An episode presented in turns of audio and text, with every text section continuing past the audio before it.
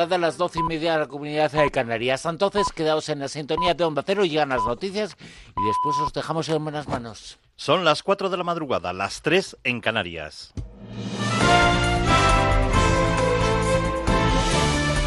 Noticias en Onda Cero. Hola, buenas noches. A esta hora continúan los aficionados del Liverpool celebrando el triunfo en la final de la Champions que se ha disputado en el Estadio Metropolitano de Madrid.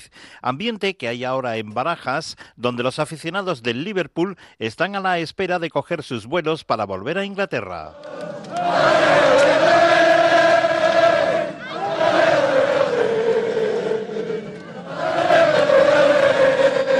Recordemos que el Liverpool ha derrotado por dos goles a cero al Tottenham en la final de la Champions, que como decimos se ha disputado en el Estadio Metropolitano. El presidente del Atlético de Madrid, Enrique Cerezo, ha destacado que ha sido todo un éxito y que su club también ha ganado con esta final. El partido para unos habrá sido bueno, para otros malo, pero yo creo que es un partido de final de Champions y la verdad es que ha ganado un equipo que realmente es el que más goles ha marcado. Entonces, indiscutiblemente, eh, no se puede decir nada. Pero vamos, yo creo que realmente, como te he dicho antes, gran, el gran triunfador de la noche, aparte del Liverpool, ha sido el Atlético de Madrid, que ha enseñado a todo el mundo lo que es un estadio, lo que es una organización y lo que es tener, no sé, corazón de fútbol. Por cierto, el dispositivo especial del SAMUR Protección Civil se acaba de levantar. El responsable del operativo ha sido Juan José Mediavilla, que nos cuenta el balance final del día de hoy con motivo de esta final de Champions. Sí, estamos dando ya por finalizado el preventivo de, la final de la Champions en Madrid. Desde el principio de la mañana que hemos montado el despliegue en las cinco zonas correspondientes al Fanzón, al campo, aeropuerto y demás, es un total de 172 intervenciones. De las 172 intervenciones eh, se han eh, trasladado 16 de ellas, 13 en avanzada. Patologías que hemos atendido, pues fundamentalmente tres grupos. Una sería las patologías médicas, hipotimias, mareos, síncopes relacionadas con el calor, el cansancio. Por otra parte ha habido un grupo de traumatismos relacionados con heridas, caídas y agresiones y luego un grupo de intoxicaciones etíricas y de algún tipo más. Les contamos ahora la celebración del Día de las Fuerzas Armadas que ha tenido lugar en Sevilla y que han presidido los reyes Felipe y Leticia. Onda Cero Sevilla, marcha con. Sevilla acogía por segunda vez en su historia el acto central del Día de las Fuerzas Armadas con la presencia de toda la cúpula militar y política. Miles de sevillanos se echaron ayer a la calle para disfrutar de este espectacular desfile presidido por los reyes de España que eran acogidos con mucho cariño y también con mucho calor. Se rozaron los 40 grados a mediodía y en el desfile aéreo y terrestre participaron casi 3.000 militares del Ejército de Tierra, del Aire, la Armada, Guardia Civil, Guardia Real y también la Unidad Militar de Emergencias. Pero como siempre el desfile rápido de la Legión y su mascota, este año un pony negro llamado Paco o el caminar elegante de los regulares levantaron la mayor admiración de un público entregado que no dejaba de aplaudir.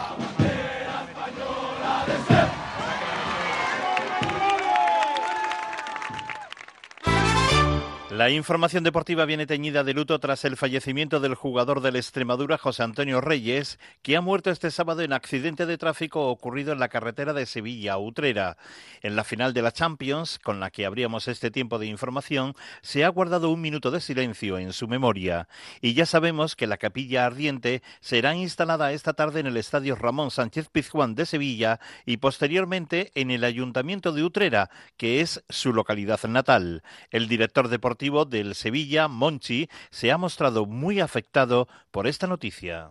Difícil de, explicar con, con palabras, aún bloqueado desde que me ha llamado el presidente a las doce y media.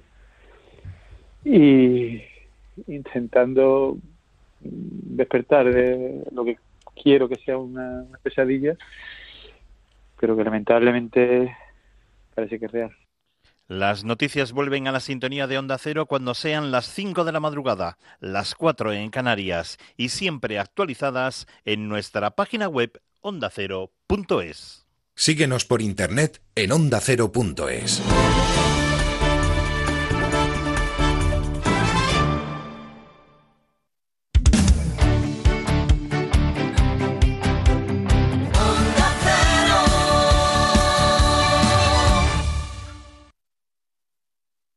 el lado más cercano de Carlos Alsina. Aquí hoy en el Parque del Retiro de Madrid me están haciendo una seña. ¿Qué sucede, amigo? Buenos días. Pues nada, eh, venimos a saludarles porque los oímos todos los días desde por la mañana. Muy bien. Y entonces queríamos verlos en directo. Buenos días, señora. A las 6 de la mañana, hijo mío, ya estoy oyéndote. A las 6 de la mañana no está ninguno de Hoy estos. no, pero tú sí. ¿Qué opina de mis tertulianos? Bueno, pues son divertidos la mayoría de las veces estos combates dialécticos que tienen. Os venía escuchando, como todas las mañanas, y he oído que estabais aquí y venía diciendo, ¿dónde están? ¿Dónde están? Yo eh, desafié, si algún oyente se presentaba aquí con la grabación de la entrevista, yo se la firmaba. ¿Eso que lleva usted en la mano es? El pendrive con la entrevista. Es que te escucho esta mañana, que me he levantado corriendo y la grabamos. Anticipo que va a haber contacto al Cine Reina, ¿eh? Majestad para Onda Cero. Buenos días. Contacto. ¿Es verdad que es usted cultureta? Dice que sí, pero con la cabeza. Más de uno. Donde Alsina. Te mereces esta radio. Onda Cero. Tu radio.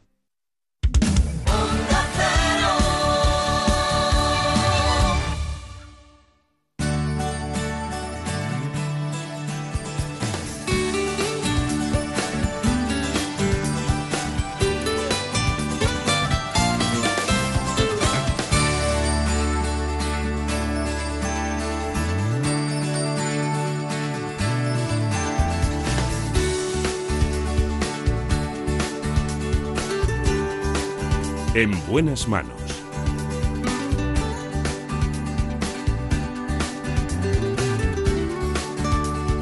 El programa de salud de Onda Cero. Dirige y presenta el doctor Bartolomé Beltrán.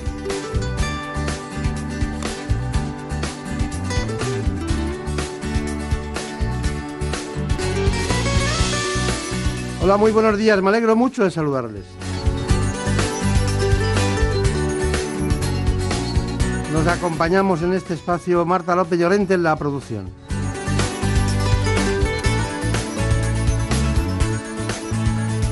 Y con todos ustedes también en la realización Nacho Arias.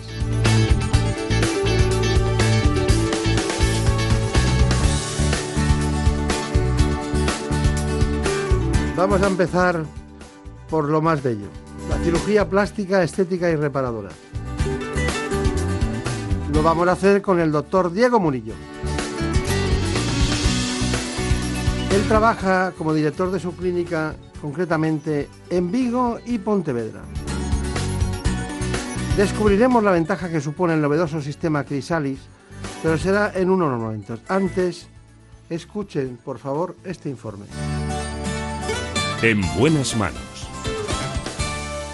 Según datos de la Sociedad Española de Cirugía Plástica, Reparadora y Estética, la mamoplastia o cirugía de mamas es la intervención de cirugía estética más practicada en nuestro país, sobre todo a mujeres entre 18 y 44 años. De hecho, ocupa el 25% del total, es decir, unas 16.000 operaciones al año en España. Se trata de un procedimiento quirúrgico destinado a mejorar el tamaño y la forma del pecho de la mujer, corregirlo tras el embarazo y la lactancia o como procedimiento reconstructivo tras sufrir un cáncer de mama. La reconstrucción de la mama puede realizarse de forma inmediata tras la mastectomía o pasado un tiempo, meses o años después. Gracias a las nuevas técnicas se podrá crear una mama similar en forma, tamaño y textura a la no operada. Esto no solo proporciona una mejoría estética, sino que también repercute en el estado de ánimo y la calidad de vida de la paciente. Bueno, pues hemos tenido una gran oportunidad porque no es fácil que alguien venga a estas horas desde Pontevedra para ver un espacio en el que tiene que participar, como hizo ya en otra ocasión. Se trata del doctor Diego Murillo. El doctor Diego Murillo eh, tiene una dilatada experiencia, trabaja, como les decía, en Vigo y Pontevedra, es especialista en cirugía plástica, reparadora y estética y además de un máster en microcirugía reconstructiva, es director de la Clínica Murillo en esas dos ciudades y responsable de la unidad de cirugía plástica del Hospital de Madrid en Vigo y presidente de la Comisión Deontológica de la provincia de Pontevedra, concretamente del Colegio de, de, Médicos de Pontevedra y también de la Organización Médica Colegial. Eh, quiero poner acento en esta dedicación a la deontología médica porque no es un asunto menor para alguien que se dedica a una especialidad en la que pasan muchas cosas que a veces no deseamos. Doctor Murillo, me hablan mucho mis colaboradores del, del sistema Crisalix, me han hablado mucho, pero luego lo veremos. Bueno, doctor Murillo, ¿qué hacen ustedes en su clínica cuando, cuando alguien llega con un deseo de aumentar el pecho, por ejemplo, o disminuirlo? ¿Qué, ¿Cuál es el proceso? Bueno, pues lo primero que se hace es una valoración de la paciente. Eh, actualmente tenemos la posibilidad eh, con este sistema que es el Crixalix, que es una de las tecnologías más avanzadas que hay a nivel de estudio de tres dimensiones.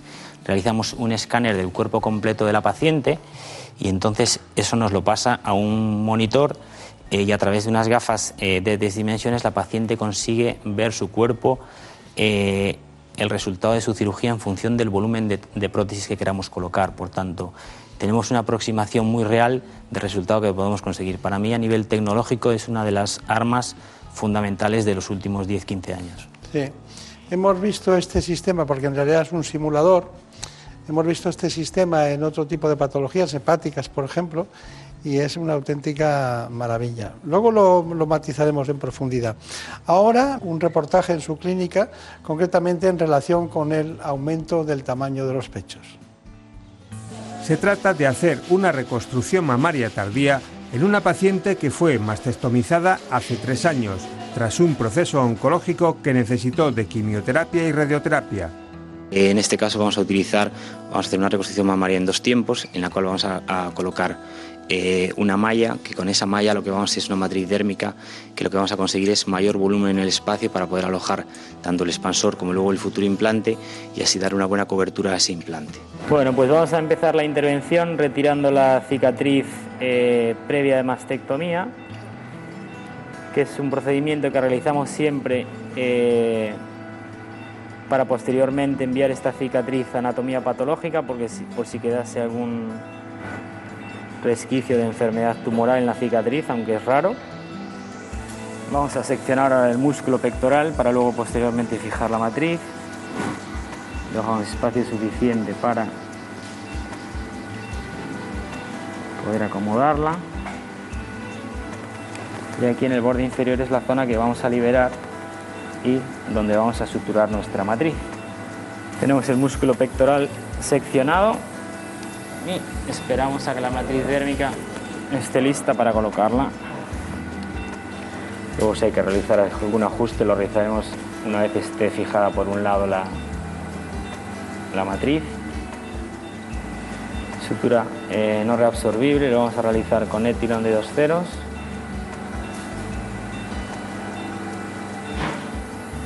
Vale, pues vamos a preparar ahora nuestro expansor. Prepara expansor. Tenemos nuestra malla colocada.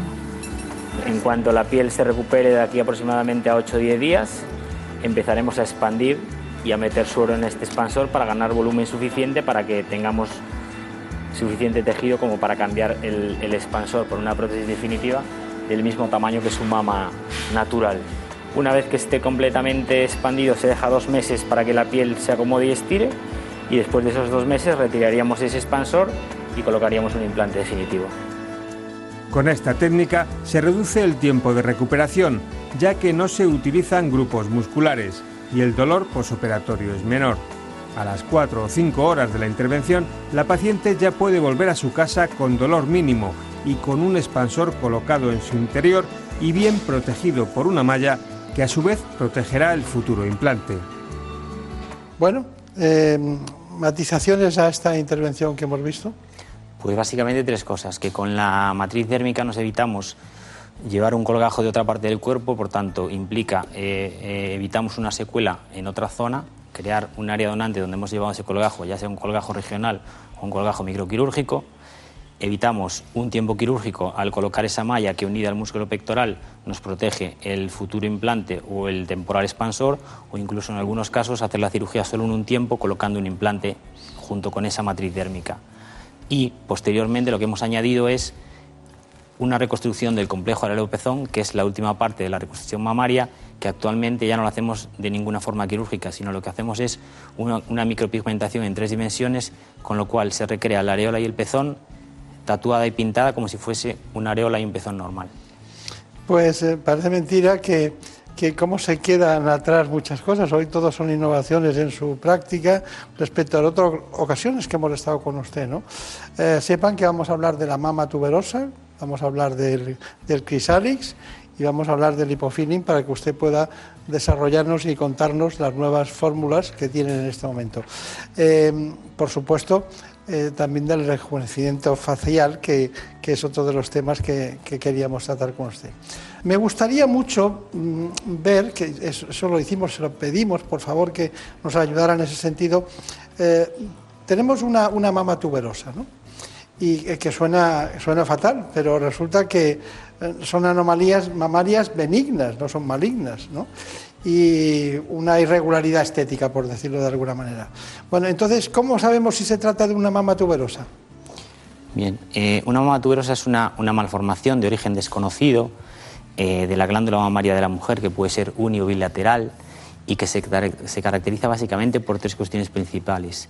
Existe una herniación del contenido de la glándula mamaria a través de la areola por causa de un cordón fibroso que no la deja que ella se expanda existe un pobre desarrollo de los polos laterales inferior de la mama y existe un polo submamario muy alto, lo que provoca que esa mama tenga una forma constricta, también llamada caprina o tuberosa.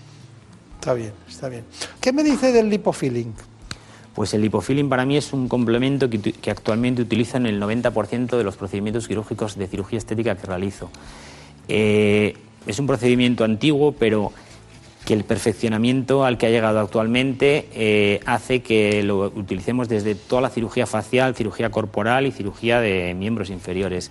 Se puede utilizar pues, a nivel de cirugía facial pues, para corregir surcos y depresiones de la cara, para dar volumen, para mejorar la, elasticidad de la piel, a nivel de mama, pues para corregir pequeños defectos en reconstrucción mamaria una vez hecha la parte principal de la reconstrucción y para cubrir, pues en algún caso, pues algún implante que está un poquito más superficial o algún colgajo que está simétrico respecto a la mama sana, eh, para defectos de miembros inferiores, es decir, tiene múltiples utilidades y los resultados la verdad que son francamente buenos.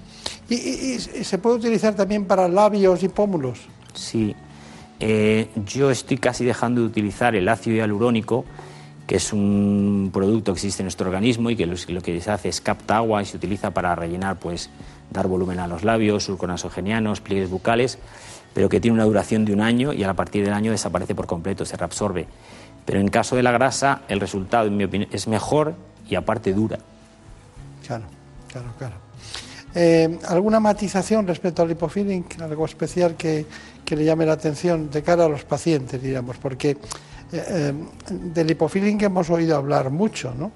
Pero estamos hablando ahora de la, de la última frontera y esto lleva siempre siempre, sea antes o ahora, una reacción inflamatoria, ¿no?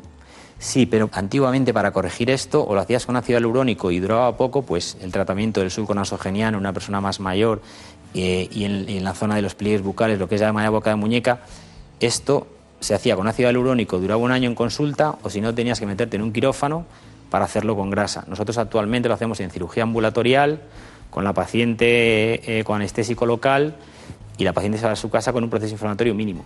Y además eh, es, prácticamente como, una, como si fuera un injerto autólogo, ¿no? como un, trasplante autólogo. No existe rechazo, el dolor es mínimo, eh, mejora la calidad de la piel, mejora la elasticidad, todo son cosas positivas. El único contra que se puede ver, que a lo mejor si la paciente quiere un poquito más, hay que hacerlo en dos sesiones, no en una porque no se puede poner gran cantidad de grasa, porque llega un momento que si no esa grasa provocaría una pequeña necrosis grasa o algún quiste graso. Hay que dejar cierta cantidad de, espacio y esperar a una segunda fase para poder dar un poquito más de volumen. Claro, esa es la, única dificultad que ve usted, que es de, técnica adaptada a la reacción que tiene el organismo ante la grasa. No se pueden colocar 500 centímetros cúbicos de grasa en una mama, porque si no el porcentaje de esa, grasa se provocará una necrosis grasa y esa grasa no vivirá, ¿no? Y provocará un quiste. Bueno, eh, doctor Murillo, eh, hay, un, hay un instinto eh, hoy de rejuvenecer. ¿no? Estamos en una sociedad en la que parece que son más jóvenes los más mayores, ¿no? En muchas ocasiones se cuidan más en todos los sentidos y el rejuvenecimiento facial es, un tema apasionante. ¿Qué opina del rejuvenecimiento facial? Pues es una de las mayores demandas a nivel de consulta en cirugía estética, ¿no? Eh, aproximadamente un porcentaje del 80% son mujeres y un 20% son hombres en nuestra clínica y sobre todo pues eso, eh, mejoras a nivel de la región malar, en los surcos nasogenianos, labio y cuello y en hombre principalmente pues la región perocular, lo que es la, la zona de los párpados y la nariz. Claro. Bueno, hemos preparado un informe sobre este asunto para que ustedes se centren y luego ya iremos matizando todo lo que hemos hablado hoy, que no es poco, muchos años de cirugía plástica, reparadora y estética para conseguir precisamente poder estar aquí utilizando la última tecnología de vanguardia. También las técnicas quirúrgicas han visto que avanzan profusamente, pero ahora vamos con ese gran proceso, rejuvenecer. El paso por el quirófano con fines estéticos tiene como finalidad, entre otras cuestiones, eliminar los principales signos de envejecimiento. Estos hacen aparición cada vez más temprano debido al ritmo de vida actual, el estrés y hábitos nocivos como el tabaco o la exposición excesiva al sol. España es uno de los países europeos donde más cirugía facial se realiza y además se sitúa entre los primeros puestos en el ranking de calidad de toda Europa. Entre las operaciones que luchan contra el paso del tiempo están el lifting, una técnica que permite tensar los músculos, eliminar el exceso de grasa y redistribuir la piel de la cara y el cuello, y que se ha consolidado como la más adecuada para combatir el envejecimiento facial. Además, es una cirugía que tiende a realizarse a edades cada vez más tempranas y que ha evolucionado para conseguir minimizar las cicatrices y lograr un aspecto más natural. Otra de las operaciones antiedad es la blefaroplastia, en la que se corrigen los párpados caídos y las bolsas que aparecen bajo los ojos. En la actualidad, cerca de un 15% de las personas que se someten a cirugía facial son hombres. En los últimos años, estas intervenciones han crecido a pesar de la crisis económica. Bueno, nosotros siempre intentamos eh, beber en buenas fuentes para hacer los informes como este es el caso. Bueno, ¿qué me dice del rejuvenecimiento facial? ¿Qué es lo que, eh, digamos, qué riesgos tiene? Eh, creo que hay que ir periódicamente al especialista según la técnica que se utilice. ¿Cómo, cómo, lo ve? Pues nosotros lo planteamos el rejuvenecimiento facial desde dos fases. La fase, digamos, médica, donde el objetivo es mejorar la calidad de la piel y la elasticidad con tratamientos médico-estéticos, utilizando lo que es básicamente las vitaminas y el PRP, que es el plasma rico en plaquetas. Con eso conseguimos hidratar, eh, tratar la arruga fina y eh, mejorar la calidad de la piel. Una vez que hemos mejorado la calidad de la piel, pasamos a la siguiente fase que es tratar las arrugas y voluminizar. Las arrugas las tratamos básicamente con toxina botulínica, con Botox, sobre todo en la zona superior de la, cara, patas de gallo, entrecejo y región frontal. Eh, voluminizar, pues con, básicamente con grasa, con lipofilling, en la zona de los surcos nasogenianos, pliegues bucales, labio, región malar y la siguiente fase ya sería la fase más quirúrgica, que sería ya pues el lifting cervical o cervicofacial para complementar y retensar, como decía en el reportaje, pues la parte muscular, el sistema muscular, muscular de la cara, que es el smash, porque con el paso del tiempo se cae. Claro, claro, claro. Bueno, eh, me gustaría que me, que me hiciera una conclusión de todo lo que hemos visto, matizar exactamente. El, pero viene, viene usted hace nada de un congreso concretamente de, sobre ética médica, ¿no? Sí, en Badajoz. De ontología. Eh, soy miembro de la Comisión Deontológica del Colegio Médico de Pontevedra y de la Comisión Deontológica Nacional de la OMC. Eh, y yo creo que es fundamental para ser un buen profesional de la medicina tener ética y conocimientos de deontología. Yo creo que es el primer paso, ¿no? El saber hay Mucho, hay mucho intrusismo y mucha mala práctica en, en, su especialidad más que en otras. Sin duda ninguna. Las especialidades en las cuales se mueve algo de dinero siempre hay, ¿no? Es curioso. Es curioso. No confundir al doctor Diego Murillo con el doctor Diego Murillo, ginecólogo, que su padre, ¿no? su padre, que creo que en algún tiempo hasta tuvieron la consulta en el mismo sitio, ¿no? Sí, continuamos. Él poco a poco ya eh, pues está dejándolo poco a poco, pero continuamos trabajando codo a codo, sí señor, en Pontevedra. Muchos partos ha hecho, ¿no? En ecología. Pues aproximadamente unos 600 partos por año. ¿Cuánto? 600 partos por año. está bien, está bien. Está bien. ¿Y usted estuvo en Brasil? Estuve en Brasil cinco años, en San Paulo, sí. Está bien. Bueno, ¿cuál es la conclusión final entonces de todo lo que hemos Pues básicamente pues que a nivel de, de, cualquier procedimiento quirúrgico y a nivel de cualquier procedimiento médico en cirugía plástica, estética y reparadora hay que acompañar la tecnología. Yo creo que el lipofilling es el futuro para todo, para cirugía facial, para cirugía corporal y para cirugía del contorno corporal. Y la tecnología como el sistema Crixalis es un armamento fundamental para ofrecer al paciente eh, lo que se puede esperar de, un- de una cirugía y lo más aproximado al resultado que podemos conseguir en su caso. ¿no? Está bien. Bueno, pues ha sido un placer verle, verle de nuevo, siempre con cosas nuevas. Eh, recuerdo al principio de este espacio, hace ya muchos años, decían, queremos hablar de la, de la mama tuberosa.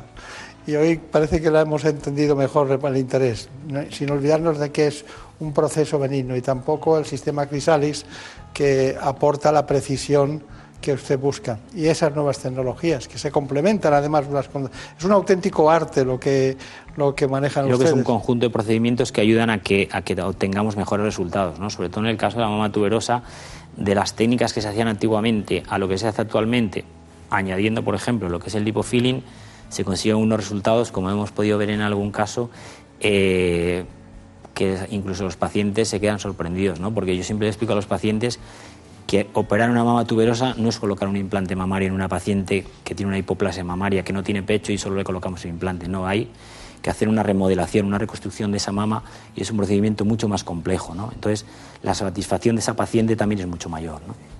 Está bien. Bueno, pues ya ven ustedes, eh, de Pontevedra y de Vigo. Allí es donde está la clínica del doctor Diego Murillo. No hace falta en los que están allí venir a Madrid, ni tampoco los que viven en Galicia. Pero nosotros ya saben, siempre buscamos el conocimiento donde está y allí vamos a buscarlos. Muchas gracias y hasta pronto. En buenas manos.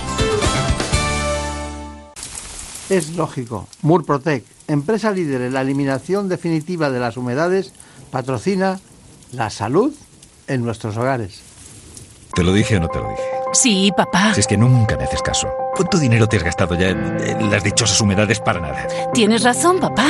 Si hubieras llamado Murprotec desde el principio, otro gallo cantaría. Que te eliminan las humedades de forma definitiva y te dan una garantía de hasta 30 años. Anda, pásame el contacto, porfi. Llama al 930 1130 o entra en murprotec.es. Es que lo que no sepa un padre.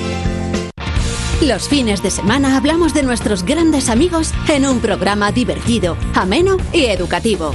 Con Carlos Rodríguez, que hay mm, cientos de consultas de gente que ha salido el fin de semana a hacer una escapada y a caminar mucho y al día siguiente llegan a las clínicas veterinarias muy preocupados y dicen, el perro no se mueve. Pero ¿cómo se va a mover? Ellos también tienen agujetas. ¿Qué edad tienes, Hugo? Eh, 13 años. ¿Tenéis mascotas? Periquito y dos tortugas. Los periquitos encima del pico tienen una cosa que llamamos cera, que es donde tienen las entradas de la naricita. Esa nariz, si tiene un color rosáceo o marrón, es hembra. Y si es azul azul, es macho. Fíjate. como el perro y el gato, con Carlos Rodríguez.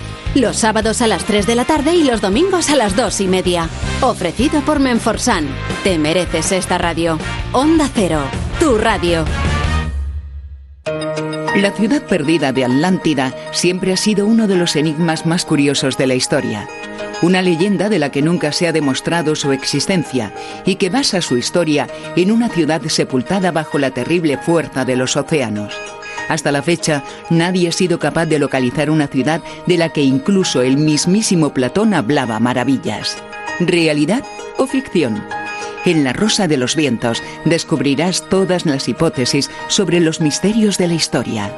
Los sábados a la una de la madrugada y domingos a la una y media. Las noticias, los sucesos, la actualidad nunca se detienen. Por eso los fines de semana seguimos bien informados con Juan Diego Guerrero. El Brexit ha resultado ser como el turrón, hay del duro y del blando. Y la premier británica, Theresa May, gusta más del blando. El divorcio entre el Reino Unido de Japón a Canadá y de la lluvia al calor. y la ola de calor que llevan sufriendo desde hace una semana. Sófocles tenía razón en su Edipo Rey. El lugar en el que uno nace o vive determina tu destino. Lo bueno es que tiene usted la radio a mano y aquí le contamos lo que está pasando ahí fuera. Noticias fin de semana, sábados y domingos a las 7 de la mañana y a las 2 de la tarde. Te mereces esta radio. Onda Cero, tu radio. ¿Tienes ya un altavoz inteligente eco de Amazon? Pues ya puedes escucharnos de una forma diferente. Activa la skill de Onda Cero y escucha la radio en directo. Alexa, abre Onda Cero. Conectando con Onda Cero. Alexa, pon el directo. Por aquí discurre la actualidad del día. Empieza el se- gabinete, espacio de reflexión. Señoras y señores, muy buenas noches. Son las 8 de la tarde, las 7 en Canarias. Son ya las 8 de la mañana. Buenos días. Y si lo que quieres es escuchar los podcasts, pídeselo a Alexa. Alexa, pon el podcast de más de Alexa, uno. Pon el podcast de Julián Alexa, La Onda. pon el podcast del transistor. Alexa, pon el podcast de la brújula. Y todos los demás. Descubre todas las posibilidades de Onda Cero en Alexa en ondacero.es. Te mereces esta radio. Onda Cero, tu radio. En buenas manos. Dices que tu amor no es como ayer, cuando naufragabas cada noche entre mis besos, que tal vez el tiempo se ha robado tu ilusión, o en tu corazón solo quedan los recuerdos. Dices que te marchas sin volver y que la distancia borrará mi sufrimiento y me dejarás en una oscura soledad. Mi vida si te vas será como un desierto, amor En este espacio queremos ver las cosas claras y para eso nos vamos a conocer cómo se hace un trasplante de córnea. A veces se necesita y lo hacemos con un oftalmólogo que trabaja en el Hospital Universitario Fundación Jiménez Díaz. Se trata del doctor Jiménez Alfaro. cada noche sin tus besos, ni el abrigo de tu cuerpo, amor, como he de Conozcamos cuáles son las técnicas quirúrgicas más novedosas precisamente en el trasplante de córnea. hallar una razón para que palpite más mi herido corazón. No podré vivir. Les propongo, por cierto, como siempre, este informe.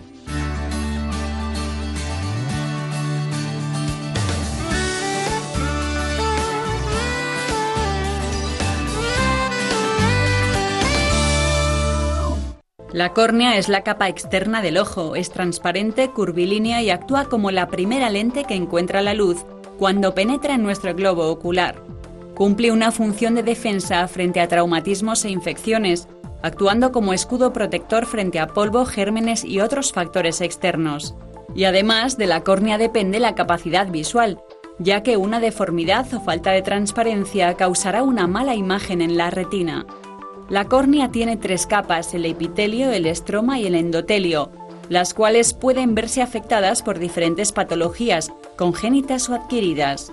Entre las más frecuentes destacan defectos refractivos, queratocono, terigion, infecciones, úlceras y distrofias corneales, ojo seco u opacidad corneal.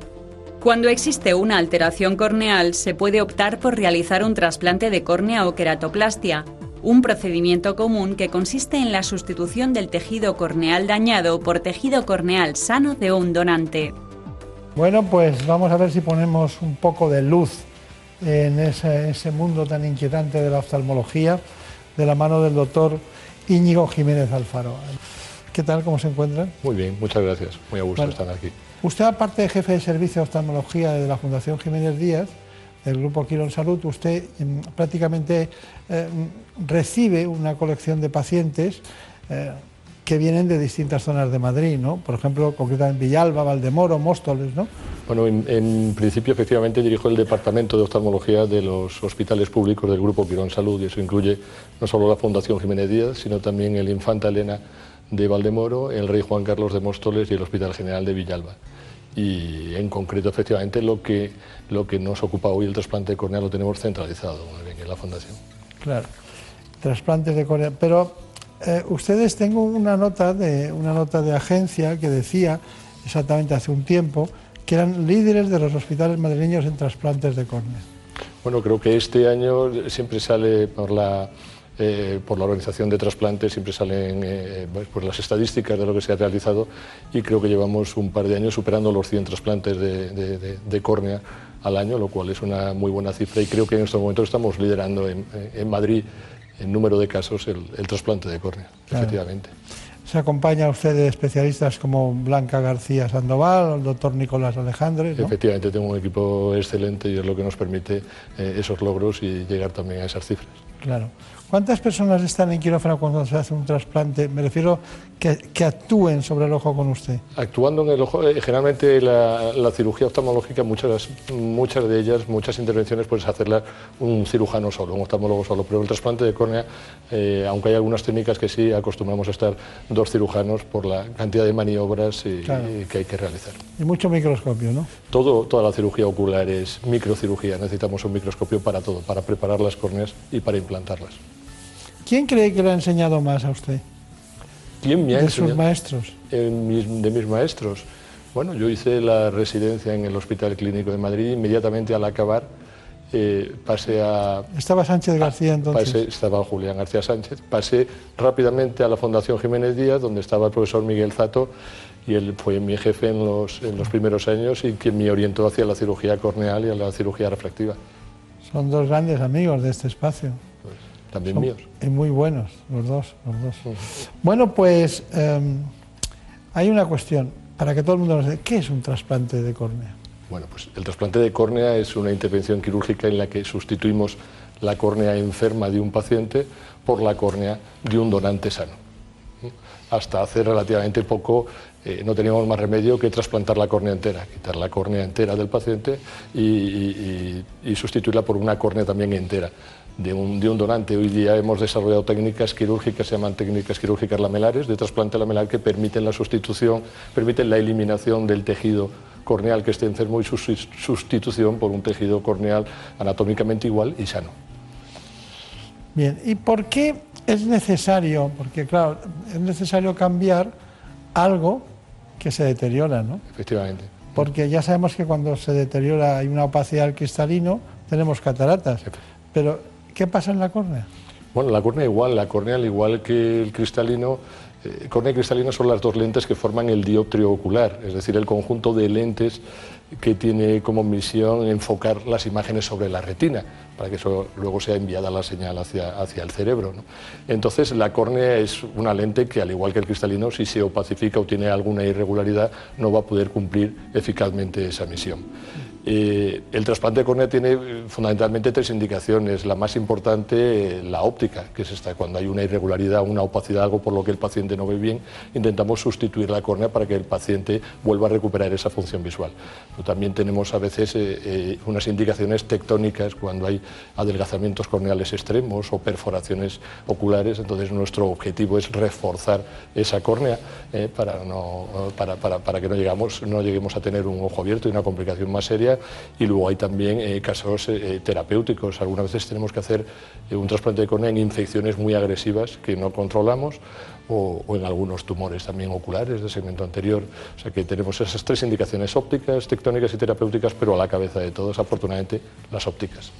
A mí me sorprende mucho que una estructura eh, natural eh, sea óptica y que se vea y que- y que luego la tenga que sustituir algo como unas gafas o unas lentes intraoculares. Parece mentira que podamos fabricar nosotros mismos eh, embriológicamente Sí. desde el nacimiento una estructura que sea así, ¿no? Que Es- sea transparente, ¿no? sí, es, Sí. es llamativo eso, ¿no? Sí, el, el que eh, las estructuras sean transparentes es también eh, es, es un, es un milagro de la anatomía. ¿no? y la fisiología. Realmente es, es complejo. Es la orientación extremadamente regular de las fibras colágenas de, de la córnea, ¿no? que todas las fibras son muy, muy paralelas y cada, cada capa de fibras colágenas se entrecruza con la siguiente con un ángulo exacto de 90 grados. Es que no hay nada parecido. No el- hay nada parecido. La córnea es, la córnea es, una, es una estructura eh, apasionante, es una estructura maravillosa. Efectivamente, sí. no hay nada parecido. Por eso algunos oftalmólogos dedicamos toda nuestra carrera, prácticamente toda nuestra actividad, eh, prácticamente solo a la córnea. Sí, sí. No, y cuando se lesiona es terrible, ¿no? Sí. Cuando hay alguna persona que se va de excursión, ¿no? Y, y hay algunos, algunos eh, insectos o que, que le afecta la córnea y se quedan prácticamente ciegos durante un tiempo, ¿no? Bueno, sí, hay algunas enfermedades eh, infecciosas, sobre todo eh, algunas tropicales, ¿no? que pueden conducir a la, a la ceguera de, de- de- de causa, de causa corneal. ¿no? Aquí en nuestro medio quizá eso, eso es un poquito más, más difícil, afortunadamente. Sí, sí. Pero esa, hay un- ¿Cuál es la del pino que provoca? Bueno, eso es la, eh, las, las orugas de la procesionaria de- de- del pino, efectivamente. Eh, es, eh, hemos tenido pacientes eh, que hemos tratado en la urgencia de la consulta donde se han hecho una siestecita en el campo debajo de un pino y les ha, les ha caído todos los pelillos de, de- de- de- de las orugas y esos además, eh, por mecanismos poco claros, son capaces de, de- de penetrar en el espesor de la córnea, quedarse ahí enclavados y es dificilísimo, dificilísimo quitarlos y causa un cuadro inflamatorio y un cuadro irritativo eh, tremendo, la verdad. es Por que- mecanismos poco claros. Claro, eso- bueno, esos son- pelitos que podrías decir, bueno, ¿por qué, por qué- por qué son capaces de... Porque, pero eso demuestra que también, a pesar de ser eh, un órgano transparente, también tiene porosidad. Sí, también, efectivamente. Claro, muy curioso. La córnea tiene cinco capas, tiene el epitelio, una siguiente capa que da una cierta elasticidad y consistencia a la córnea, que es la membrana de Bowman. Luego tenemos el, el estroma corneal. Y luego tenemos el complejo membrana de Descemet endotelio, que es el que evita que el agua que hay en el interior del ojo, el humor acuoso, penetre en la córnea. La córnea, por esa alta concentración de, fibras colágenas que tiene, eh, tendría una tendencia natural a embeberse de agua como, como una esponja y a hincharse y a originar un edema corneal.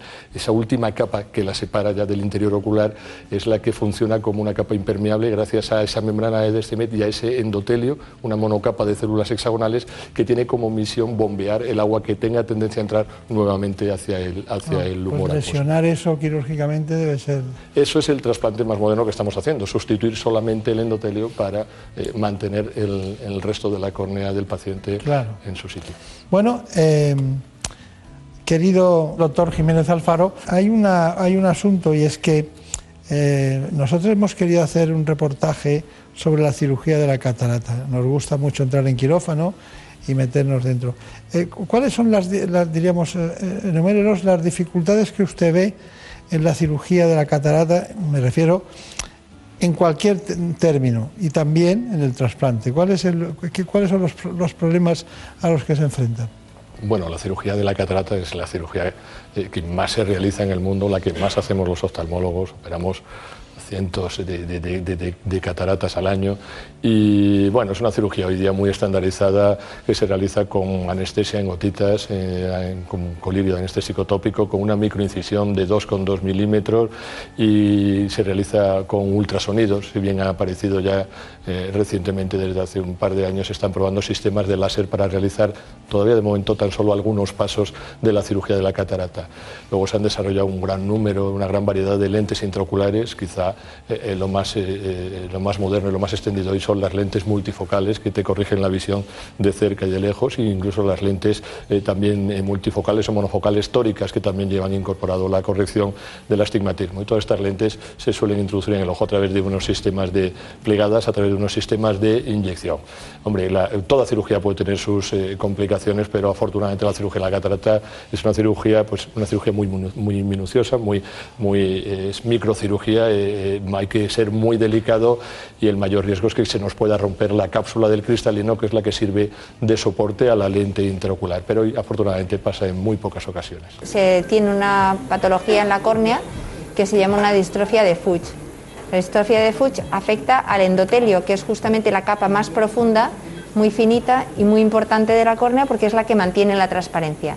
El problema de esta paciente es que aunque le operásemos la catarata, pues su córnea no le iba a permitir ver bien. Pues esto va a ser una cirugía combinada. Lo que hacemos es ahorrarle un paso quirúrgico operando las dos cosas a la vez. El doctor va a hacer eh, la incisión de la catarata que nos va a ser la misma que vamos a utilizar después para hacer el trasplante. Introducimos el viscoelástico para hacer cámara y, en- y también para proteger esa capa que precisamente nos, nos falla. Este instrumento se llama un cistitomo y lo que va a hacer es quitar como si dijéramos la- una pequeña tapadera para poder quitar la- el, el interior del cristalino. Esta, esta técnica se llama facoemulsificación porque lo que se usa es ultrasonidos.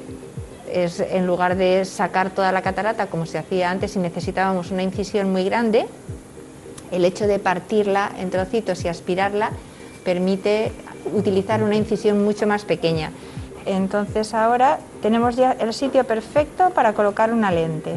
Es decir, donde teníamos el cristalino hemos quitado la tapaderita de la cara anterior para poder meter la lente. Se va a quedar alojada exactamente donde fisiológicamente tenemos el cristalino. Así que una vez eh, terminada la cirugía de cataratas, ahora vamos a empezar a preparar el ojo para la cirugía del trasplante. Bueno, hemos visto la primera parte de una intención porque había una catarata eh, y, ahora- y es correcto. Es y, a- correcto. y ahora vamos a hacer el trasplante de córnea, que es el objetivo final que queríamos. No es una situación que se nos dé muy a menudo, afortunadamente. Esto es una cirugía combinada eh, de cirugía de catarata más trasplante endotelial. Eh, realmente, como decíamos antes, el endotelio es eh, una capa de células, son células que no se reproducen, ¿vale? Nacemos con un número de ellas y vamos perdiendo células a lo largo de la vida y que son las que tienen como misión, como encargo, el mantener eh, la córnea relativamente deshidratada, evitar que entre ese agua que decíamos que está dentro del ojo, dentro de la córnea. Hay una enfermedad que se llama la distrofia de Fuchs, que es una enfermedad genéticamente determinada en la que por razones que desconocemos se pierden esas células. Hay una muerte programada de esas células, se pierden antes de tiempo y entonces el- el- el- el- nosotros con una serie de, de- de- de pruebas de exploración que tenemos somos capaces de estudiar también el endotelio de las personas antes de, de las cirugías. Cuando detectamos una distrofia de Fuchs, el problema es que toda cirugía de catarata, por muy perfecta que sea, conlleva una pérdida de células endoteliales. Lo que sucede es que en condiciones normales tenemos una reserva funcional suficiente y todo el mundo puede perder ese 10, 15, hasta un 20% de células durante la cirugía de catarata sin que suceda nada. Pero si tenemos un paciente ya con una distrofia de Fuchs en el que partimos de un número muy bajito de células, esa pérdida fisiológica que tiene lugar durante una cirugía sin complicaciones, durante una cirugía normal, puede hacer que la córnea se descompense y que las células que quedan no sean suficientes para mantener la transparencia de la córnea. En esos casos, cuando ya lo sabemos de antemano, como en esta paciente, entonces eh, eh, planteamos una cirugía combinada para ahorrarle al paciente dos pasos por quirófano. Quitamos el cristalino y a continuación hacemos el trasplante de córnea. La distrofia de Fuchs es ese aspecto granulado, ese aspecto de bronce batido, ese aspecto de puntitos que tenía la córnea, ese es esa es la distrofia endotelial de Fuchs. Bien.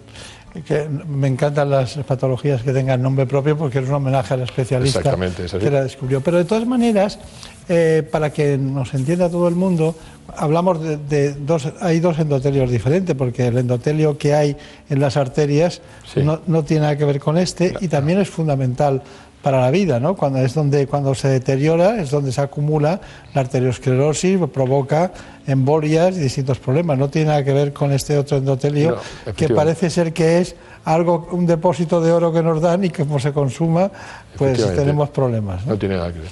Bueno, eh, ¿le parece bien que vayamos ahora con el trasplante de córnea? Que es eh, por lo que hemos venido, en realidad. Lo primero que tenemos que hacer para este trasplante es tener una pupila pequeña. ¿Veis este pequeño agujerito? Es una iridotomía. Esa iridotomía ahí en la parte de abajo la hacemos también la hacemos como preparación al trasplante. Eh, el siguiente paso va a ser quitar la capa enferma del paciente. Vamos a arañar toda la cara interna de la córnea, que es justo la que está enferma. La preparación del tejido casi es tan, tan importante o tan estresante como las cirugías, porque es un tejido súper fino. Habéis visto que se ha plegado y se ha podido meter en esta pipeta tan finita. Bueno, pues este también es uno de los momentos interesantes de la cirugía, que queremos que entre, dejamos la cámara del ojo blandita, perfecto, y entonces habéis visto que con un disparito, pluf, pues ahí lo tenemos.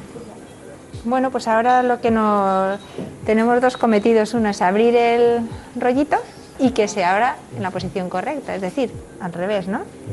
Ahora nos queda el poner una burbuja al 100% para asegurarnos que durante 10 minutos el ojo tiene una tensión suficiente como para que ese injerto se pegue. Perfecto. Bueno, pues ya está.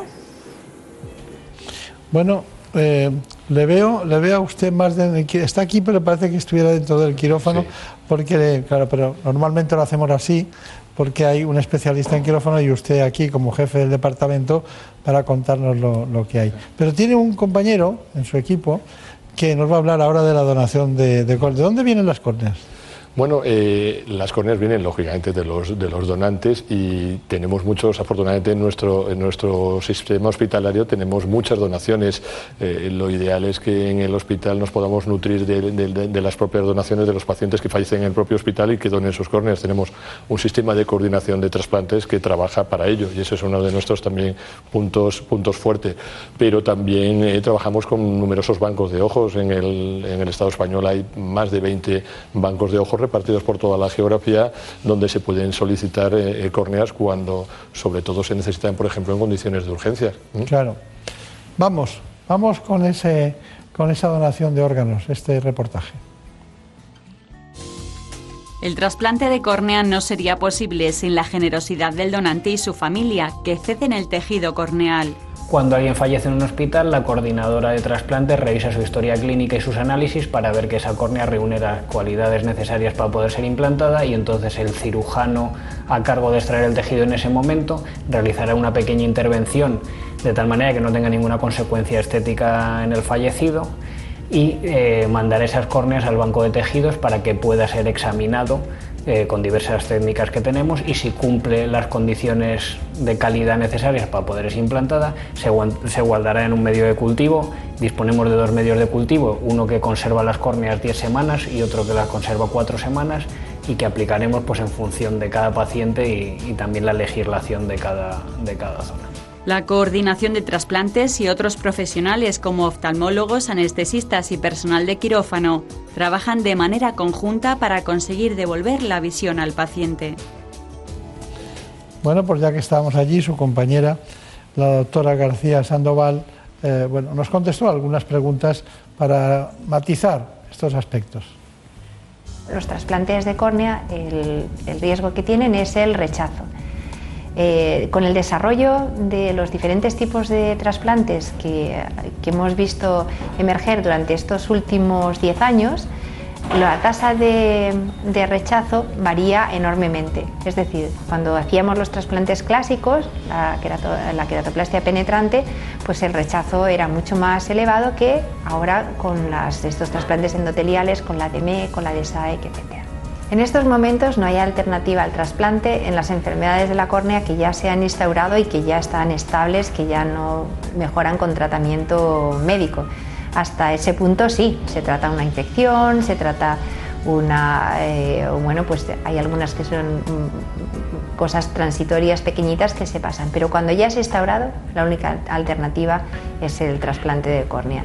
Pues el futuro en trasplantes de córnea es, uno, no llegar a ellos, tratando mejor algunas enfermedades como el queratocono, y eh, dos, pues nuevas técnicas tanto de córneas artificiales como terapia génica para algunas de las distrofias corneales o alguna medicación y técnicas de sutura y de, de nuevas fijaciones de los injertos. ¿Qué conclusiones saca usted de todo lo que ha visto y de todo lo que nos quiere contar y de todo lo que sabe de, como algún- jefe de este departamento? mensaje. Bueno, pues eh, primero decir que el, el- el trasplante de córnea es el trasplante de tejidos más frecuente ¿eh? En, eh, en el mundo. Eh, que segundo es eh, uno de los, si no el más, el, que mejor pronóstico tiene. La córnea hay que recordar que es una estructura transparente y por tanto no tiene vasos sanguíneos. Y si no tiene vasos sanguíneos no hay una presentación de esos antígenos, de esas células ajenas a nuestro sistema inmune y eso es, eso es lo que explica el excelente pronóstico que tiene y las bajas tasas de, rechazo. Precisamente tienen peor pronóstico y más tasas de rechazo las córneas que presentan vascularización en la, en la enfermedad que, que- que- que hace necesario el trasplante. ¿no? Eh, entonces, eh, bueno, em, enviar el mensaje de que donar las córneas es muy importante. Tenemos muchos pacientes que necesitan, que necesitan un trasplante de córnea, que es una, una acción muy, muy, muy, muy efectiva. Es una donación relativamente eh, sencilla y yo pues hago un llamamiento a la generosidad de la gente para que nos done la córnea y podamos solucionar tantos problemas de visión con estas técnicas tan modernas que ahora desarrollamos. Para el trasplante de córnea no necesitamos la muerte encefálica ni que el paciente esté en una UBI como eh, para el trasplante de los demás órganos, es suficiente con la, con la muerte cardíaca. Y, bueno, pues eh, nuestras coordinaciones de trasplante se encargan de realizar una serie de serologías y una serie de pruebas y nosotros los oftalmólogos nos encargamos de estudiar las córneas. Hoy estudiamos todas las córneas que implantamos, las estudiamos previamente para, eh, confirmar y validar su calidad antes de, antes de trasplantarlas. Y yo creo que esto sería, mm, para mí, lo más, el mensaje más importante que podemos enviar es, eh, es que haya más donaciones, porque para nosotros sería y para nuestros pacientes sería fantástico. Claro, según los últimos datos que manejamos, ustedes hacen alrededor de 113, hicieron el año 2018, lo cual quiere decir que prácticamente cada, cada un día sí, un día no operan una córnea. ¿no? Sí, todas las semanas. Nosotros tenemos un quirófano de trasplante de córnea eh, todas las semanas fijo, con dos, tres intervenciones, pero incluso a lo largo de la semana, de vez en cuando surge la necesidad de hacer alguno más. Bueno, pues salude al doctor Alessandre, a la doctora García Sandoval, a todos los compañeros de, de la Fundación Jiménez Díaz, Muchas del gracias. Grupo Quirón Salud. Muchas gracias. En buenas manos. El programa de salud de Onda Cero. Dirige y presenta el doctor Bartolomé Beltrán. Los fines de semana hablamos de nuestros grandes amigos en un programa divertido, ameno y educativo.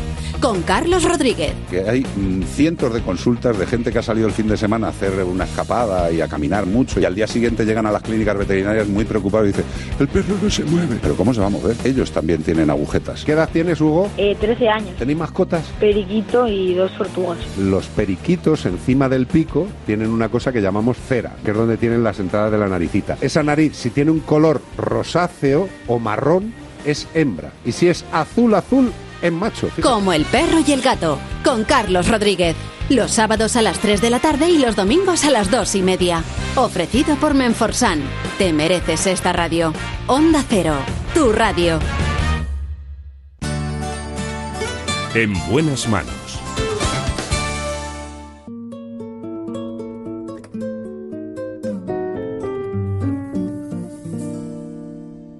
Déjame esta noche contigo. Déjame imaginarme en tu labio, lo mío. Déjame que me crea que te vuelvo loca. Déjame que yo sea quien te quite la ropa. Déjame que mis manos Nacho Arias me ha provocado y aquí estamos. Rocen la tuya. Con Zenet. Déjame que te Amanecer maravilloso. la cintura. Déjame que te espere, aunque no vuelvas. Déjame que te deje tenerme pena. Si algún día de hacerte mía, siempre yo te amaría como si fuera, siempre sería. Gran momento para las disfunciones sexuales. El doctor Javier Romero nos las cuenta, es urólogo y ya saben que estamos aquí dispuestos a escuchar a este especialista del Servicio de Urología del Hospital Montepríncipe en Madrid. Déjame presumir de ti un poquito. Que mi piel sea el forro de tu vestido. Pero antes de conocer las relaciones sexuales, eh, cuando son verdaderas alteraciones sexuales, nos vamos a conocer las noticias que se han producido en la última hora en España y en el mundo. Déjame esta noche soñar contigo. Déjame imaginarme en tu labio lo mío.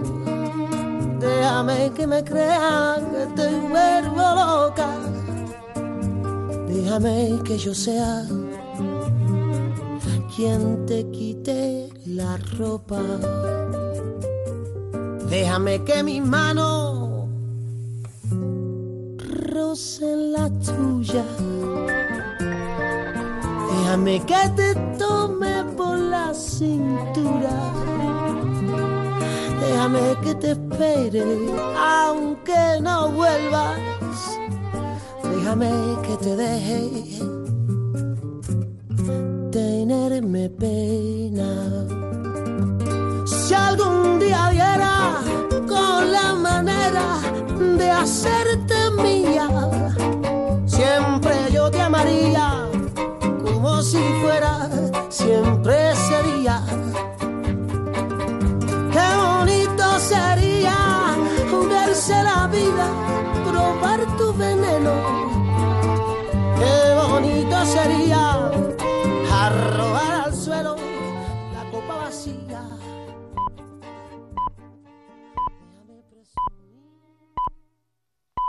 Son las 5 de la madrugada, las 4 en Canarias. Noticias en Onda Cero.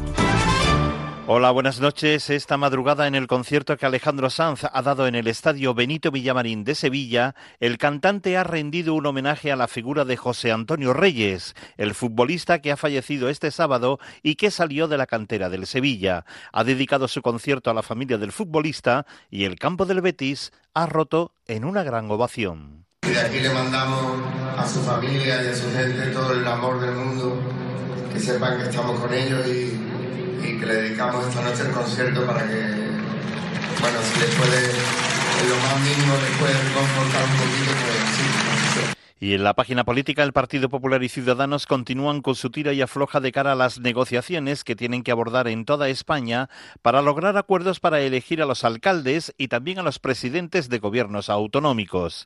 Teodoro García Egea, del Partido Popular, reitera que lo lógico es que sí se sienten a negociar en la misma mesa tanto Ciudadanos como Vox, ya que no tiene sentido no hacerlo si los tres comparten los mismos objetivos es el momento de sentarse y no vamos a cejar en el empeño de intentar sentar en la misma mesa a partidos que creemos compartimos los mismos principios, los mismos valores.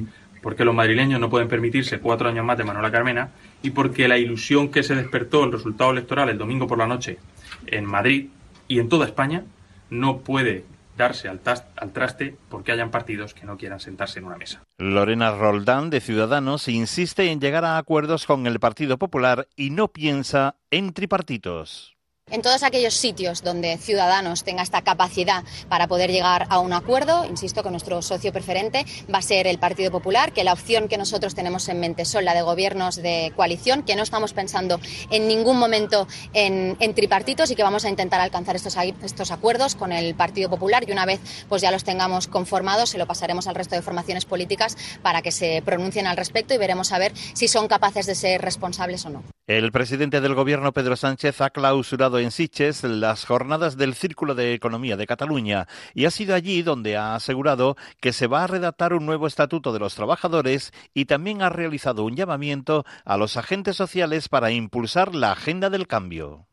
Es hora de aunar esfuerzos, de convocar a los representantes políticos, a todas las instituciones públicas, a los empresarios, a los sindicatos, a la sociedad civil, para impulsar una gran agenda del cambio durante los próximos cuatro años. Y un apunte más antes de la información deportiva, el rey emérito Juan Carlos ha elegido para su retirada de los eventos institucionales la corrida de toros que este domingo tendrá lugar en Aranjuez y que el propio rey emérito Juan Carlos va a presidir. En la información deportiva ya se ha levantado el dispositivo especial del SAMUR Protección Civil con motivo de la final de la Champions. Su portavoz, Tatena Cuesta, ha realizado balance en los micrófonos de Onda Cero. En total se han realizado 172 asistencias, de las cuales 16 de ellas han requerido traslado hospitalario, tres de ellas en UBIs.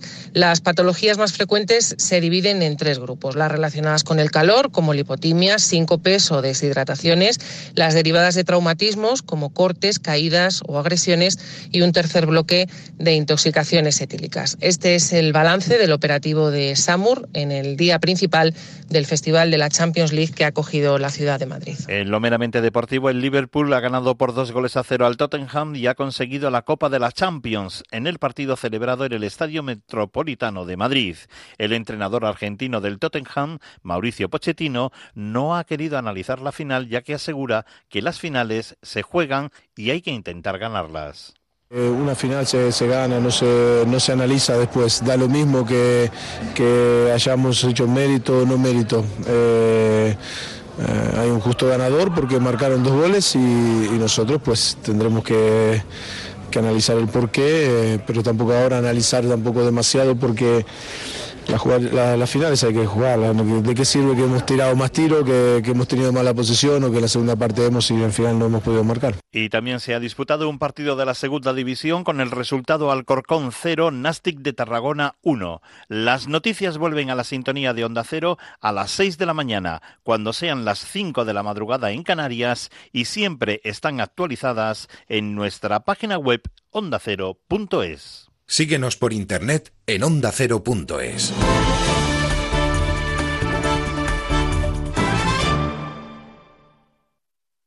Si te gustan los animales, quieres saber más sobre tus mascotas y sobre todo si quieres divertirte, escucha como el perro y el gato. Yo tengo una gata que lo que come es plástico, todo tipo de envoltorio y me estoy preocupando porque creo que no va a tener buen fin este animalillo. Que es una vaca pensando. Que es una vaca pensando. No. Leche concentrada. Que es un pollito matemático. Que es un pollito matemático. Un pollinomio. como el perro y el gato con Carlos Rodríguez. Los sábados a las 3 de la tarde y los domingos a las 2 y media. Ofrecido por Menforsan. Te mereces esta radio. Onda Cero, tu radio.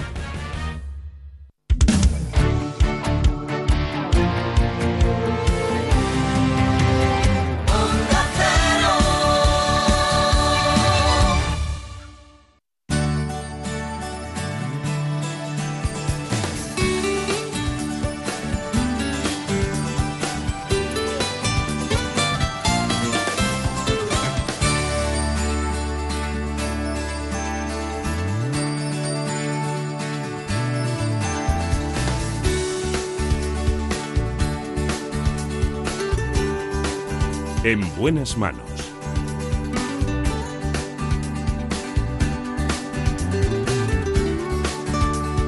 El programa de salud de Onda Cero. Dirige y presenta el doctor Bartolomé Beltrán.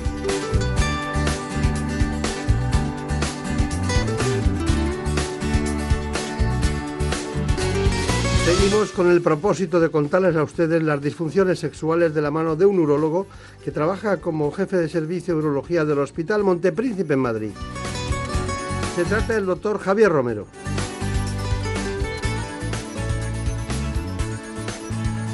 Así que, para conocer más en profundidad este aspecto, vayamos con nuestro clásico informe. En buenas manos. Se llama disfunción sexual a cualquier dificultad que pueda haber durante el acto sexual. Las posibles causas de estas disfunciones son muchas y pueden ser debidas a problemas psicológicos o fisiológicos. Estos trastornos dificultan el desarrollo de una vida sexual plena, afectan a la salud integral del individuo, a su autoestima y a su relación de pareja. Estos problemas son frecuentes y se calcula que el 40% de los hombres y mujeres las pueden sufrir en algún momento de su vida. En cuanto a las mujeres, la tercera parte de ellas sufre alguna disfunción sexual. Los trastornos más habituales son la pérdida del deseo, los problemas en la excitación, la falta o disminución de la intensidad del orgasmo o el dolor en las relaciones. La vida sexual de la mujer puede alterarse especialmente durante la menopausia. En esta etapa, cerca de la mitad de las mujeres, el 45%, sufre alguna disfunción sexual. Entre los hombres los principales trastornos son la eyaculación precoz y la disfunción eréctil. Tanto en ellos como en ellas lo primero que se debe realizar es un buen diagnóstico y elegir el tratamiento dependiendo del tipo de disfunción y la causa que lo origina.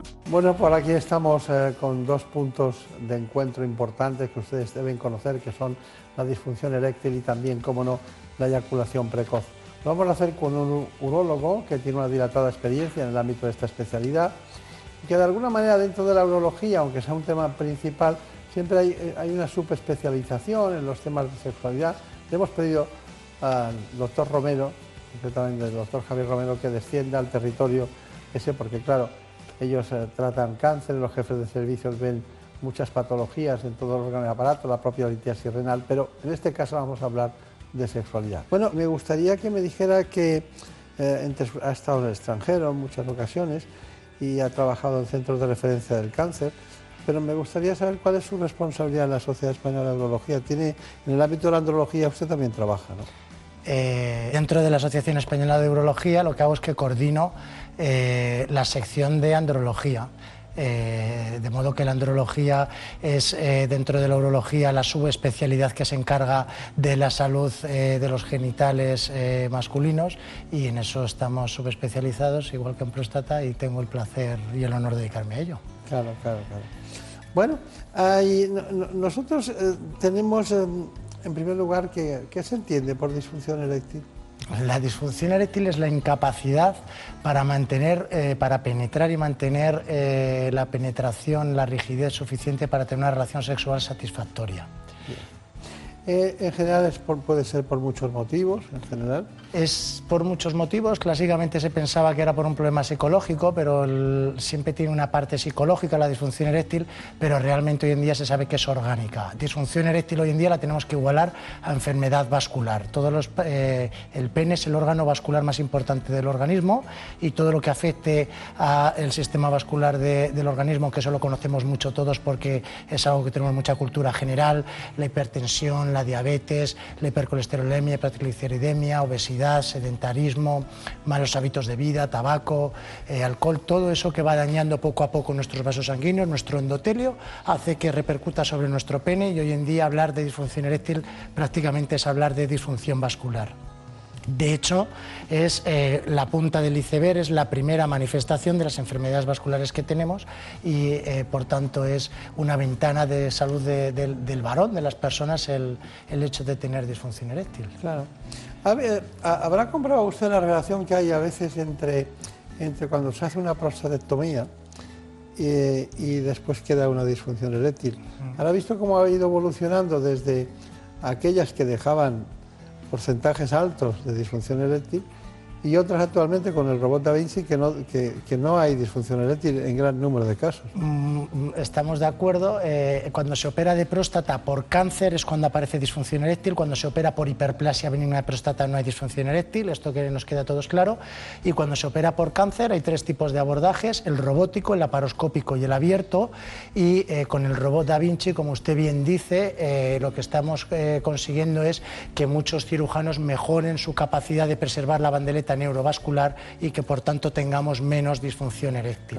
Hay que decir que hoy en día hay un tratamiento muy bueno para, los para el cáncer de próstata eh, localizado inicial, que es la terapia focal, en la cual solo estamos tratando el tumor eh, dentro de la glándula prostática, no quitamos toda la, próstata y ese sí que no tiene disfunción eréctil. Con el robot Da Vinci se disminuye en términos generales la disfunción eréctil de la mayoría de los cirujanos, con la terapia focal no aparece disfunción eréctil.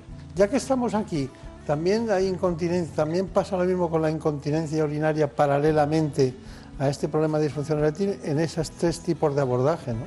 La incontinencia urinaria, volvemos a lo mismo, cuando se opera por hiperplasia benigna de próstata apenas aparece, sí aparece al principio un poquito, pero desaparece. La incontinencia urinaria eh, importante aparece después de operarse de cáncer y nuevamente cuando nos operamos o abierto laparoscópico robótico puede aparecer las dos complicaciones más frecuentes, la disfunción eréctil y la incontinencia urinaria y sí que eh, se está consiguiendo cada vez disminuir menos. El Da Vinci es una muy buena herramienta para igualar cirujanos por arriba. Un gran cirujano abierto laparoscópico laparoscópico robótico obtiene los mismos resultados en todas las series de la literatura eh, de excelencia. Lo que ocurre es que la mayoría de los cirujanos con el robot operan mejor que abierto que laparoscópico, de modo que el robot es un muy buen instrumento y por eso se impuso en Estados Unidos y ya lo estamos adoptando todos en Europa para igualar cirujanos por arriba y disminuir ese porcentaje de disfunción eréctil y de incontinencia urinaria. Está bien está bien.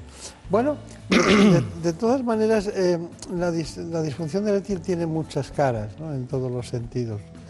Y, da, la impresión de que, de que parece que también que, los hombres no hacen nada, ¿no?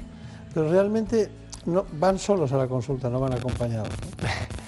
Pues yo siempre digo que es muy paradójico, porque el hombre y la mujer hasta los 15 años vamos igual al médico y a partir de los 15 años va mucho más la mujer que el hombre al médico. El hombre frecuenta mucho menos eh, al médico. Sin embargo, los hombres padecemos más enfermedades y morimos antes que las mujeres y es una paradoja. De modo que la disfunción eréctil es una buena oportunidad que tenemos los médicos de poder eh, dar una visión médica, eh, porque... Claro, mandarlo al internista. El hombre sí que consulta por disfunción eréctil porque tiene un problema.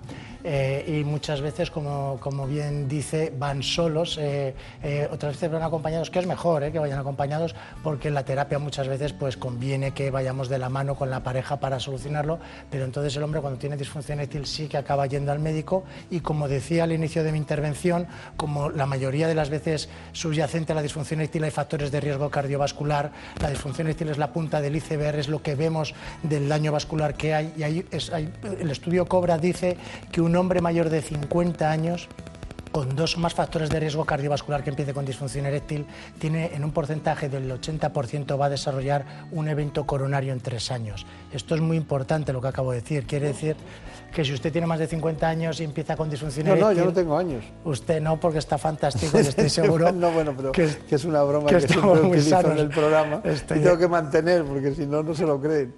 Pero es verdad que, que, cuando usted ha dado ese trípode de, de problemas, eh, es cierto que después venga un evento cardiológico y que te han avisado por una disfunción eréctil y que tengas Mm, la posibilidad de tener eso es absurdo no ir ya por la disfunción eréctil, sino por la propia salud. Por eso estamos eh, convirtiéndonos en descubridores de diabetes silentes, de hipertensión, de hipertrigliceridemia, modo que vamos por la disfunción eréctil y salimos eh, directamente, como bien decía, o al médico de cabecera, que manejan fundamentalmente la mayoría de estas patologías muy bien, o al internista, como un especialista quizás un paso más allá de todas estas patologías. Es que le he preguntado esto porque quería ir a la siguiente.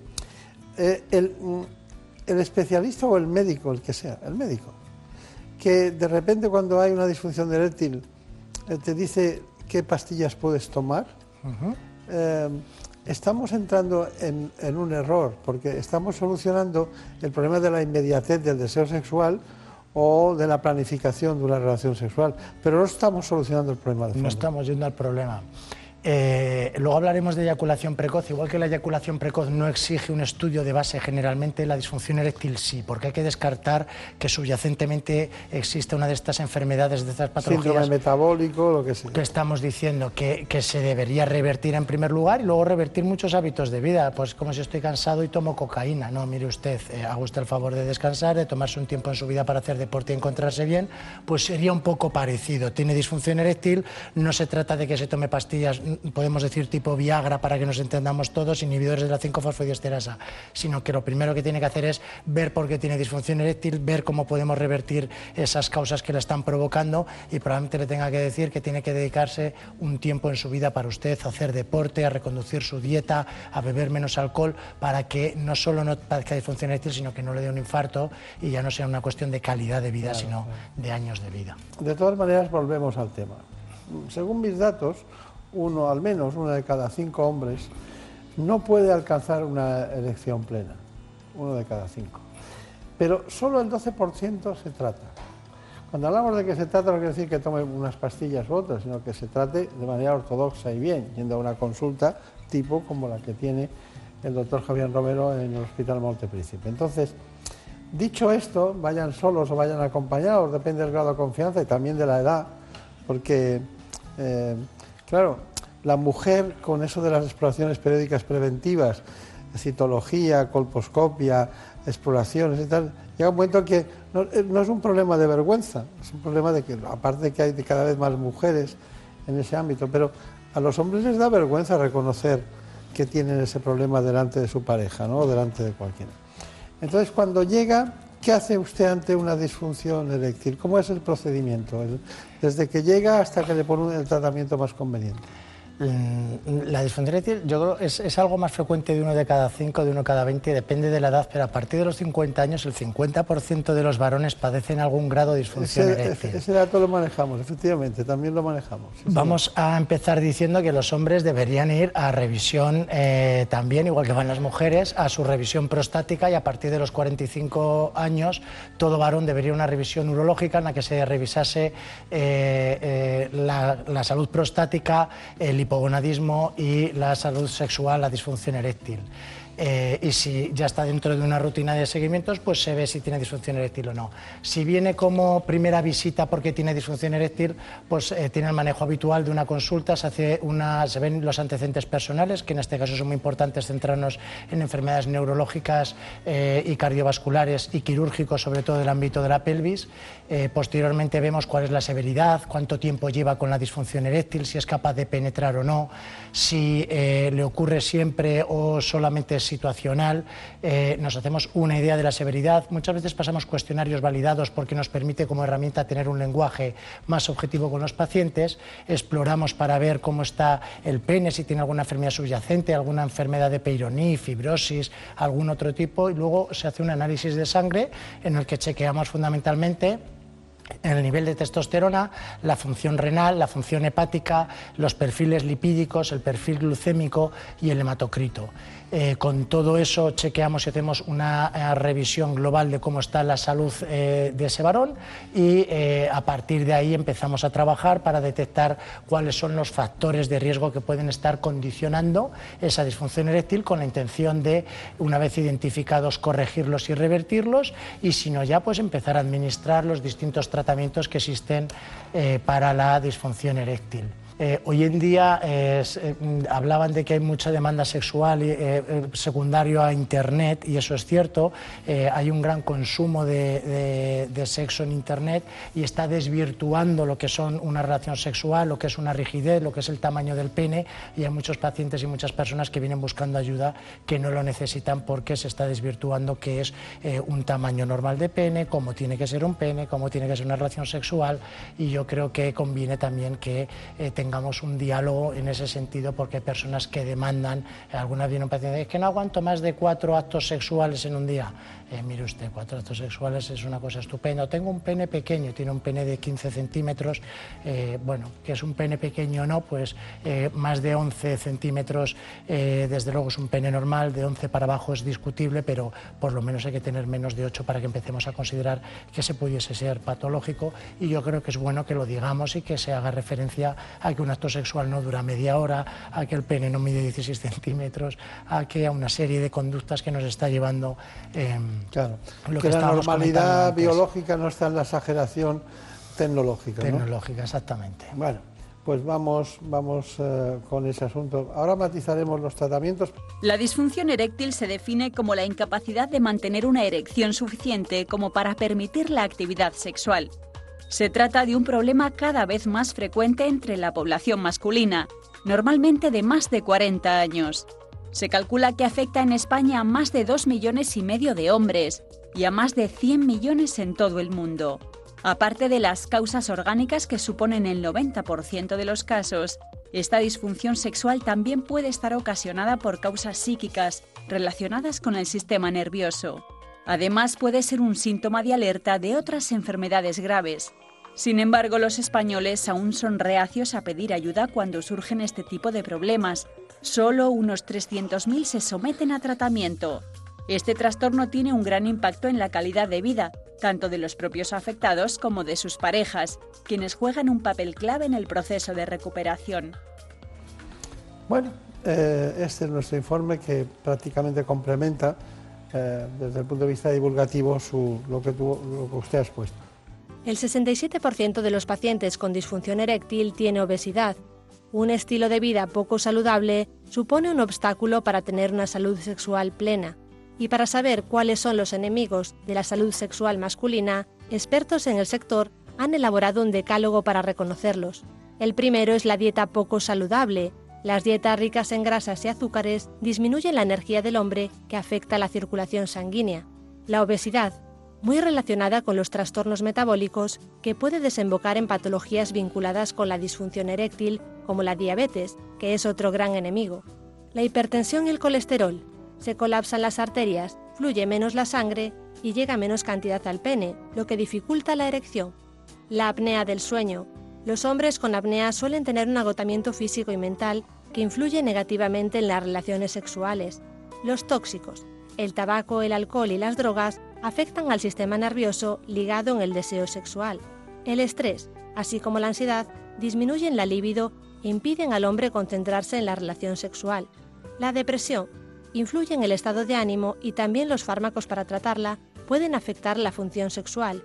Y por último, el enemigo más conocido es el miedo la vergüenza ante esta situación, por lo que consultar pronto al especialista para que estudie el inicio del problema constituye la mejor opción. Bueno, es una ampliación tocando todos los factores. ¿Le parece bien? Todo Me parece, coincido plenamente. Vale. Ahora a usted le toca, porque, eh, bueno, siempre se bromea mucho con esto de las pastillas, ¿no? Pero, ¿cuál sería, diríamos, la manera más concisa de explicar los tratamientos posibles, de tratamiento medicamentoso posible, de esos que nadie los conoce, pero, pero se venden millones y nadie sabe dónde están, pero todo el mundo los lleva en el bolsillo, ¿no? Entonces, ¿cómo sería? El, tratamiento de la disfunción eréctil es eh, una escalera terapéutica. Hemos eh, dicho ya que lo primero que hay que hacer es identificar los factores de riesgo, identificar las noxas que puedan ser modificables y cambiarlos, hábitos de estilo de vida, eh, mejorar nuestra dieta, corregir una hipertensión, una hiperlucemia, mm, etcétera. Pero una vez no respondemos a eso, tenemos primero fármacos orales, que son conocidos como inhibidores de la 5-fosfodiesterasa, que para que todos ustedes me entiendan son las pastillas tipo Viagra, que en España se comercializan cuatro eh, distintas eh, y eh, básicamente funcionan. Nosotros tomamos la pastilla y lo que hace es que nos exacerba una erección, es decir, no nos la provoca, requiere estímulo, lo que hace es que entre más sangre dentro del pene y la mantenga durante más tiempo y con ello conseguimos mantener una ah, mejor rigidez eh, y así poder mantener una relación sexual eh, completa cuando la medicación oral, que por cierto es muy segura, aunque tiene mala fama, la mala fama vino por el estudio inicial que se hizo que estuvo mal diseñado, pero las pastillas y los iones de 5-fosfodiesterasa son muy seguros y solamente no lo deben tomar aquellos que tengan un uso concomitante de nitratos, de una, de una medicina que hace una vasodilatación en pacientes cardiópatas. Nosotros lo utilizamos en trasplantados, lo utilizamos en pacientes muy complejos, es muy seguro y funciona muy bien. Cuando fracasan las pastillas orales pasamos a eh, la prostaglandina. La prostaglandina, igual que la pastilla sí requiere estímulo lo que hace es que se acerba, la prostaglandina sí que provoca directamente una erección y se puede utilizar vía tópica en un gel que se aplica en el pene y se absorbe y llega al cuerpo cavernoso, o si así no funciona, inyectada dentro del pene.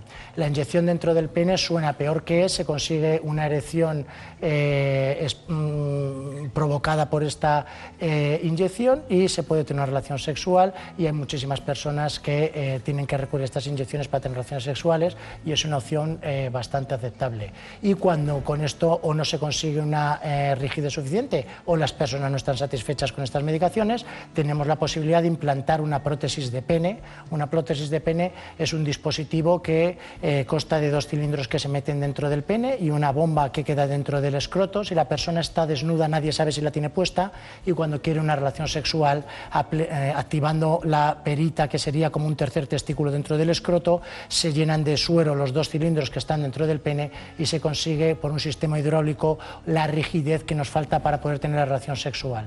Una prótesis de pene no varía ni el orgasmo ni la eyaculación, es decir, la sensibilidad es la misma, el placer es el mismo, el eyaculado es el mismo, la prótesis nos aporta la rigidez que faltaría en estos pacientes extremos que no hemos respondido al tratamiento médico. De modo que el mensaje desde aquí es que la disfunción eréctil tiene solución siempre siempre que uno quiera solucionarla, la va a solucionar, porque si eh, no conseguimos con medicación, con la cirugía implantando la prótesis de pene, lo resolveríamos. El problema está en que pues, mucha gente por tabúes, por eh, cómo voy a poner una prótesis de pene, pues lo rechazan, aunque el número de prótesis de pene que estamos implantando hoy en día en España se está siendo exponencial.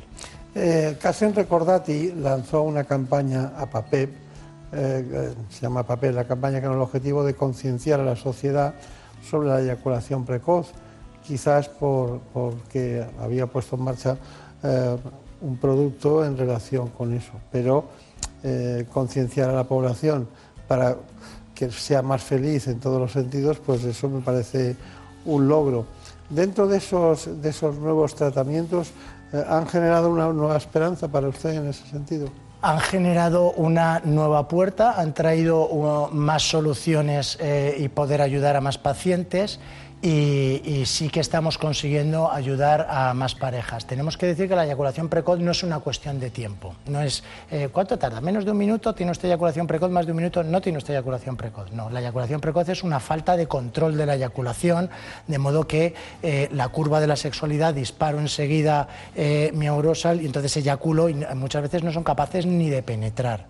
Los fármacos que había hasta ahora, la dapoxetina que se toma vía oral, decían multiplica por dos el tiempo de eh, latencia de eyaculado intravaginal. Ya, pues si yo tardo dos segundos y paso a cuatro, la solución, mm, el fármaco es bueno, multiplica por dos, pero la solución llevada al terreno práctico no es bueno. Lo bueno que nos aporta ahora el, el gen Fortacin es que eh, une eh, dos fármacos anestésicos que damos el spray dentro en el pene, eh, cinco lo dejamos actuar cinco minutos, luego lo limpiamos bien para que no le transmitamos esos geles anestésicos a nuestra pareja y estamos consiguiendo alargar durante más tiempo ese tiempo de eyaculado. En los estudios con los que se ha aprobado el medicamento por las agencias del medicamento estamos pasando de un minuto a 2,6 minutos en un estudio y a 3,2 eh, creo en el otro. No, sé si es exacto, pero es muy aproximada las cifras que le doy, de modo que es una solución que parece más razonable que eh, los tratamientos previos que teníamos. Tiene la incomodidad de que una leche un gel anestésico disminuye la sensibilidad que tiene, pero tiene todo el aporte de que puedes tener una relación sexual más satisfactoria, de que puedes completar ese acto de intimidad con tu pareja y de que parece que es una solución eh, que nos está eh, permitiendo ayudar a muchas más parejas eh, que antes. Claro. Pues menos mal que no hemos preparado el programa. Porque me decía usted al entrar en el estudio, me decía, dice, ¿de qué vamos a hablar? ¿no? Pues pues ya lo han visto ustedes. Hemos hablado de un tema de los más importantes de la historia del hombre, básico y fundamental, tratado por un urólogo que se ha preparado en todos los ámbitos de la urología, pero este también es uno más que queríamos tratar. Así que ha sido un placer, doctor Javier Romero, que tenga mucha suerte, mucho recuerdo a sus compañeros del Hospital Montepríncipe y hasta pronto. Un placer, muchísimas gracias por la invitación y espero que me invite pronto y volvamos a hablar de otro tema interesante. Hablaremos de, cáncer. Hablamos cuando usted quiera. Sí, sí. he visto un fellow por ahí que ha estado usted en uno de los grandes centros internacionales de cáncer. Estuve en Sloan, que tiene haciendo un fellow en oncología. Sí, sí, sí. Pues muchas gracias. En buenas manos. Las humedades causan graves problemas respiratorios, alergias y dolores musculares. No pongas en riesgo tu salud y acaba con ellas para siempre. Ponte en manos de Murprotec. Pide tu diagnóstico gratuito, personalizado sin compromiso y con una garantía de hasta 30 años. Contacta en el 930 1130 o en murprotec.es. Para tu tranquilidad, Murprotec. Garantía de calidad.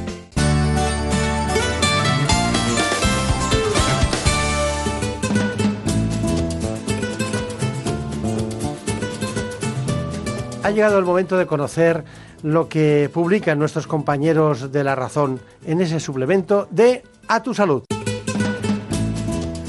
Saludos desde La Razón. Esta semana en A Tu Salud nos hacemos eco de las últimas novedades terapéuticas en oncología. Una de las más destacadas es una nueva terapia biológica para elevar la supervivencia de los pacientes con cáncer de páncreas. Hablamos sobre la artrosis, qué tipo de deportes pueden provocar su aparición y cuáles estarían contraindicados, tal y como manifestaron en la última reunión de OAFI, Organización de Pacientes liderada por el doctor Josep Vergés. Contamos las ventajas del TAC para la detención precisa de determinadas lesiones traumatológicas y cómo las nuevas generaciones de esta tecnología permiten ver daños antes invisibles a los médicos. Por otro lado, destacamos cómo la fruta deshidratada se ha convertido en una opción saludable a la ingesta de vitaminas y en qué hay que fijarse para no caer en el abuso de opciones extrazucaradas. En la contra, entrevistamos a Eduardo Pastor, presidente de Cofares, quien hace balance de los 75 años de la cooperativa farmacéutica y pone sobre la mesa las herramientas que tienen para hacer frente a los desafíos del siglo XXI. Estos son solo algunos de los contenidos. Encontrarán más información en las páginas del suplemento A Tu Salud y durante toda la semana en nuestra página web www.larazón barra a tu salud. Sin más, que pasen una feliz semana. En buenas manos.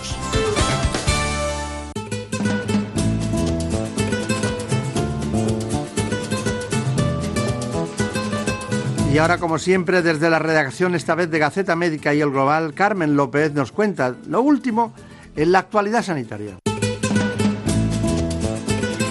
Abrimos este repaso semanal con la esclerosis múltiple. Gaceta América y el Global celebraron hace unos días junto con la compañía farmacéutica Merck, el Día Mundial de la Esclerosis Múltiple, en un encuentro con el objetivo de concienciar de la realidad que viven estas personas y sus familiares. Como explican los expertos, dar visibilidad a esta enfermedad es fundamental para generar entendimiento y empatía hacia las personas afectadas y normalizar así su situación en la sociedad. La realidad es que el abordaje de la esclerosis múltiple ha cambiado radicalmente gracias a los avances que han llegado de la mano de la innovación nuevos tratamientos que en definitiva han permitido un mejor control de la enfermedad y de sus síntomas, aportando un mayor control del paciente. Otro de los asuntos que recogen nuestras cabeceras es en materia de política sanitaria. Tras el maratón de elecciones llega el momento del análisis que marcará el curso de los próximos cuatro años. En una primera lectura, ambas elecciones permitirían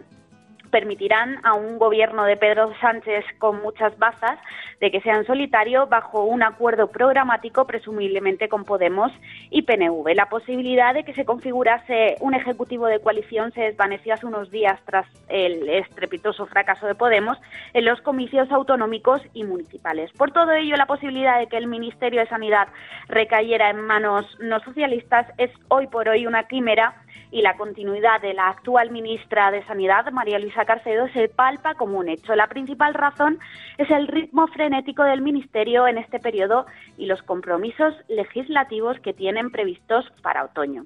Vamos ahora con una noticia que ha saltado a la primera plana estos días y que tiene como protagonistas al ibuprofeno, el paracetamol o el homeoparazol. Tres medicamentos que tendrán que estar sujetos a receta para poder comprarlos, algo que, como aclara Gaceta Médica, no es nuevo ya que la Ley de Garantías y Uso Racional de los Medicamentos ya obligaba desde 2015 a poner freno a la venta de este tipo de fármacos sin receta. La apuesta del Gobierno es reforzar la vigilancia para que no sigan vendiendo este tipo de medicamentos sin receta. De hecho, la ley podrá imponer sanciones que oscilan entre los 3.000 y 6.000 euros. Otra noticia que está en el candelero es el reconocimiento del burnout o el síndrome del profesional quemado en la lista de enfermedades de la OMS. Sin embargo, los expertos puntualizan que no puede considerarse una enfermedad ni un trastorno, sino una calificación para que las empresas pongan medidas de prevención. Gaceta América ha hablado con un especialista sobre este problema que se gesta en un periodo que varía entre 5 y 8 años. Por último, cerramos ya este repaso hablando de oncología y es que acaba de empezar el encuentro mundial por excelencia la oncología mundial.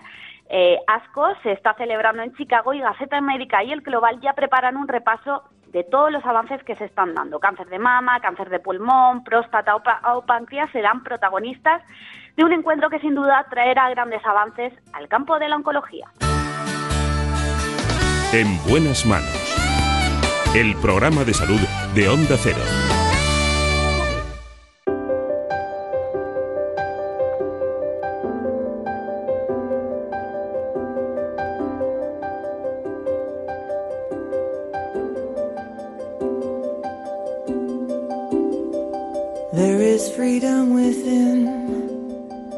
Siento mucho, de verdad, en esta mañana tenerles que contar, de la mano de la doctora Celia Oreja, una serie de alteraciones que se producen en el organismo que se han dado en llamar esclerosis múltiple.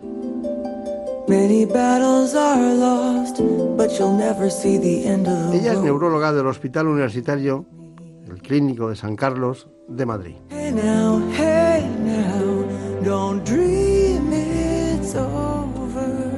Con esta neuróloga experta, formada en Alemania en su origen, la doctora Celia Oreja, vamos a conocer en profundidad la esclerosis múltiple. Antes, A ella y a ustedes les propongo este informe. En buenas manos. El programa de salud de Onda Cero. Cada año se diagnostican cerca de 1.800 nuevos casos de esclerosis múltiple en España, una enfermedad neurológica que ya afecta en nuestro país a unas 50.000 personas. Y tras los accidentes de tráfico es la segunda causa de discapacidad en adultos jóvenes. Esta enfermedad suele comenzar entre los 20 y los 45 años y por causas que aún se desconocen es tres veces más frecuente en mujeres. Entre los primeros síntomas destacan la alteración de la sensibilidad, hormigueos, fatiga, dificultad para andar o visión borrosa. Al tratarse de una patología crónica requiere un tratamiento continuo y aunque no se ha encontrado una cura definitiva, los nuevos fármacos consiguen controlar la evolución de la enfermedad. Algo muy importante es que según los estudios, un 75% de los pacientes con esclerosis múltiple cumple correctamente con el tratamiento, gracias a la relación de confianza que se establece entre el paciente y su médico. Bueno, pues tenemos que agradecer mucho a la doctora Celia Oreja Guevara que esté aquí con nosotros, es neurólogo, trabaja en el Hospital Clínico Universitario San Carlos de Madrid, pero también ha estado en el Hospital de Fuenlabrada, en La Paz, se formó en Alemania. Curiosamente, uno de los institutos eh, más importantes de Europa, el Instituto Max Planck, hizo la tesis doctoral y luego estudió concretamente la, la especialidad en el servicio de neurología de otro de los grandes lugares europeos en esta neurología, el clínico Bensheim de, de, de Bochum, creo, ¿no? Qué gran ciudad Bochum, ¿no? Sí, sí, está muy bien, tiene, está, sí, tiene mucha cultura, también tiene sí. un buen equipo de fútbol, aunque tienen mejor los de al lado, pero sí, sí. en Alemania siempre hay uno al lado que tiene mejor sí, equipo sí, de fútbol. Sí, el Gelsenkirchen es eh, un equipo que siempre está rival con ellos. Sí. De todas maneras, eh, mm, es, esa ciudad, recuerdo, esa ciudad había un había un museo de trenes, ¿no? En esa... Sí, hay un museo de trenes y un museo de minas, porque como esa zona es una zona industrial de los años 60, pues tienen, eh, tienen dos museos especiales, que es el de trenes y el de minas, que es muy importante porque es la zona de, de toda la vida de minería y la zona de, del acero y del carbón. Es una experta también la autora en lo que es, se va a llamar la, la Agencia Española del Medicamento, sí. que supone el ver si los productos determinados pasan ya en la última fase para poder estar en condiciones de, de ser adquiridos por los, por los pacientes o cuando sí. son de tipo, de tipo hospitalario, hospitalario. Mm. Fue de las primeras que se fue a estudiar fuera usted, ¿no? Sí, es verdad, sí, en mi tiempo no se marchaba nadie y no existía ni lo del Erasmus ni nada parecido sí. y fue un poco, pues, un poco idealista. Yo quería hacer investigación y bueno, había aprendido alemán durante la carrera y un, un, un catedrático había y me, me dijo, bueno, pues márchate a Alemania que allí se puede investigar y además te, te podemos intentar hacer alguna recomendación. Y entonces, pues nada, me marché a Alemania previamente a, investigar y hacer lo que es el modelo animal de, de, la esclerosis múltiple. O sea que ya desde el principio me, me dirigí un poco al mismo campo. Pues nada, del norte de Westfalia la tenemos aquí ahora en Madrid, eh, disfrutándola, porque va a hablar de algo que hay, hace falta mucha esperanza, mucho conocimiento y sobre todo tener los últimos eh, tratamientos para alargar procesos y que no lleguen esa situación ya cada vez eh, más terrible cuando hay parálisis generalizadas y las personas necesitan mucha ayuda. ¿no? Estamos sí. hablando de una enfermedad crónica, sí. usted me corrige, progresiva y sí. para la que no hay cura. No, exactamente. Entonces, ¿qué hace usted? Bueno, que pues, una enfermedad crónica progresiva y no hay cura. Pues exactamente, bueno, nuestros pacientes son jóvenes y casi todos son mujeres y nosotros lo que tratamos es de que la enfermedad no evolucione. O sea, lo que tratamos es de evitar que el paciente eh, vaya hacia adelante. Entonces, esta enfermedad se caracteriza, la mayoría de los pacientes tienen una enfermedad que se llama brotes, o sea, que tienen un episodio con distintos síntomas neurológicos, se recuperan al principio de todo, luego ya con el tiempo ya no, pero se recuperan y a lo mejor al cabo de uno, dos o tres años vuelven a tener otro episodio. De estos episodios les pueden ir quedando secuelas y además luego la enfermedad lentamente progresa. Entonces nosotros lo que tratamos es de evitar que la enfermedad progrese y de que no tengan estos brotes. Entonces los tratamientos de hoy en día van todos dirigidos a lo mismo, a que el paciente no tenga brotes, o sea, intentar que la enfermedad se pare lo más posible, que la enfermedad no progrese y luego que el cerebro no se dañe, porque esta enfermedad lo que produce son unas lesiones eh, en el cerebro, que quiere decir que son lesiones que pierden la mielina y la mielina es fundamental para que los nervios funcionen y de lo que tratamos es que el, el- cerebro no se dañe. Entonces, igual que los dictus dicen que el tiempo es cerebro y que hay que preservar el cerebro, pues nosotros es lo mismo. Hay que intentar que el cerebro se dañe lo menos posible para que así se preserve mucho la función del cerebro y de los nervios y así el paciente no tenga una discapacidad, porque lo más importante es que no vaya acumulando secuelas, sino acumule discapacidad, porque si va acumulando discapacidad, pues al final ya no se puede hacer nada. Claro. Eh, si usted quiere seguir, No, no. estamos aquí media hora y puede decir todo lo que sabe, que es mucho. Eh, pero dígame una cosa, tengo datos aquí que me hablan, porque me ha llamado la atención lo de la mielina, que es muy importante que la- los ciudadanos conozcan las enfermedades desmielinizantes. No solo es la esclerosis múltiple, hay otras. Sí.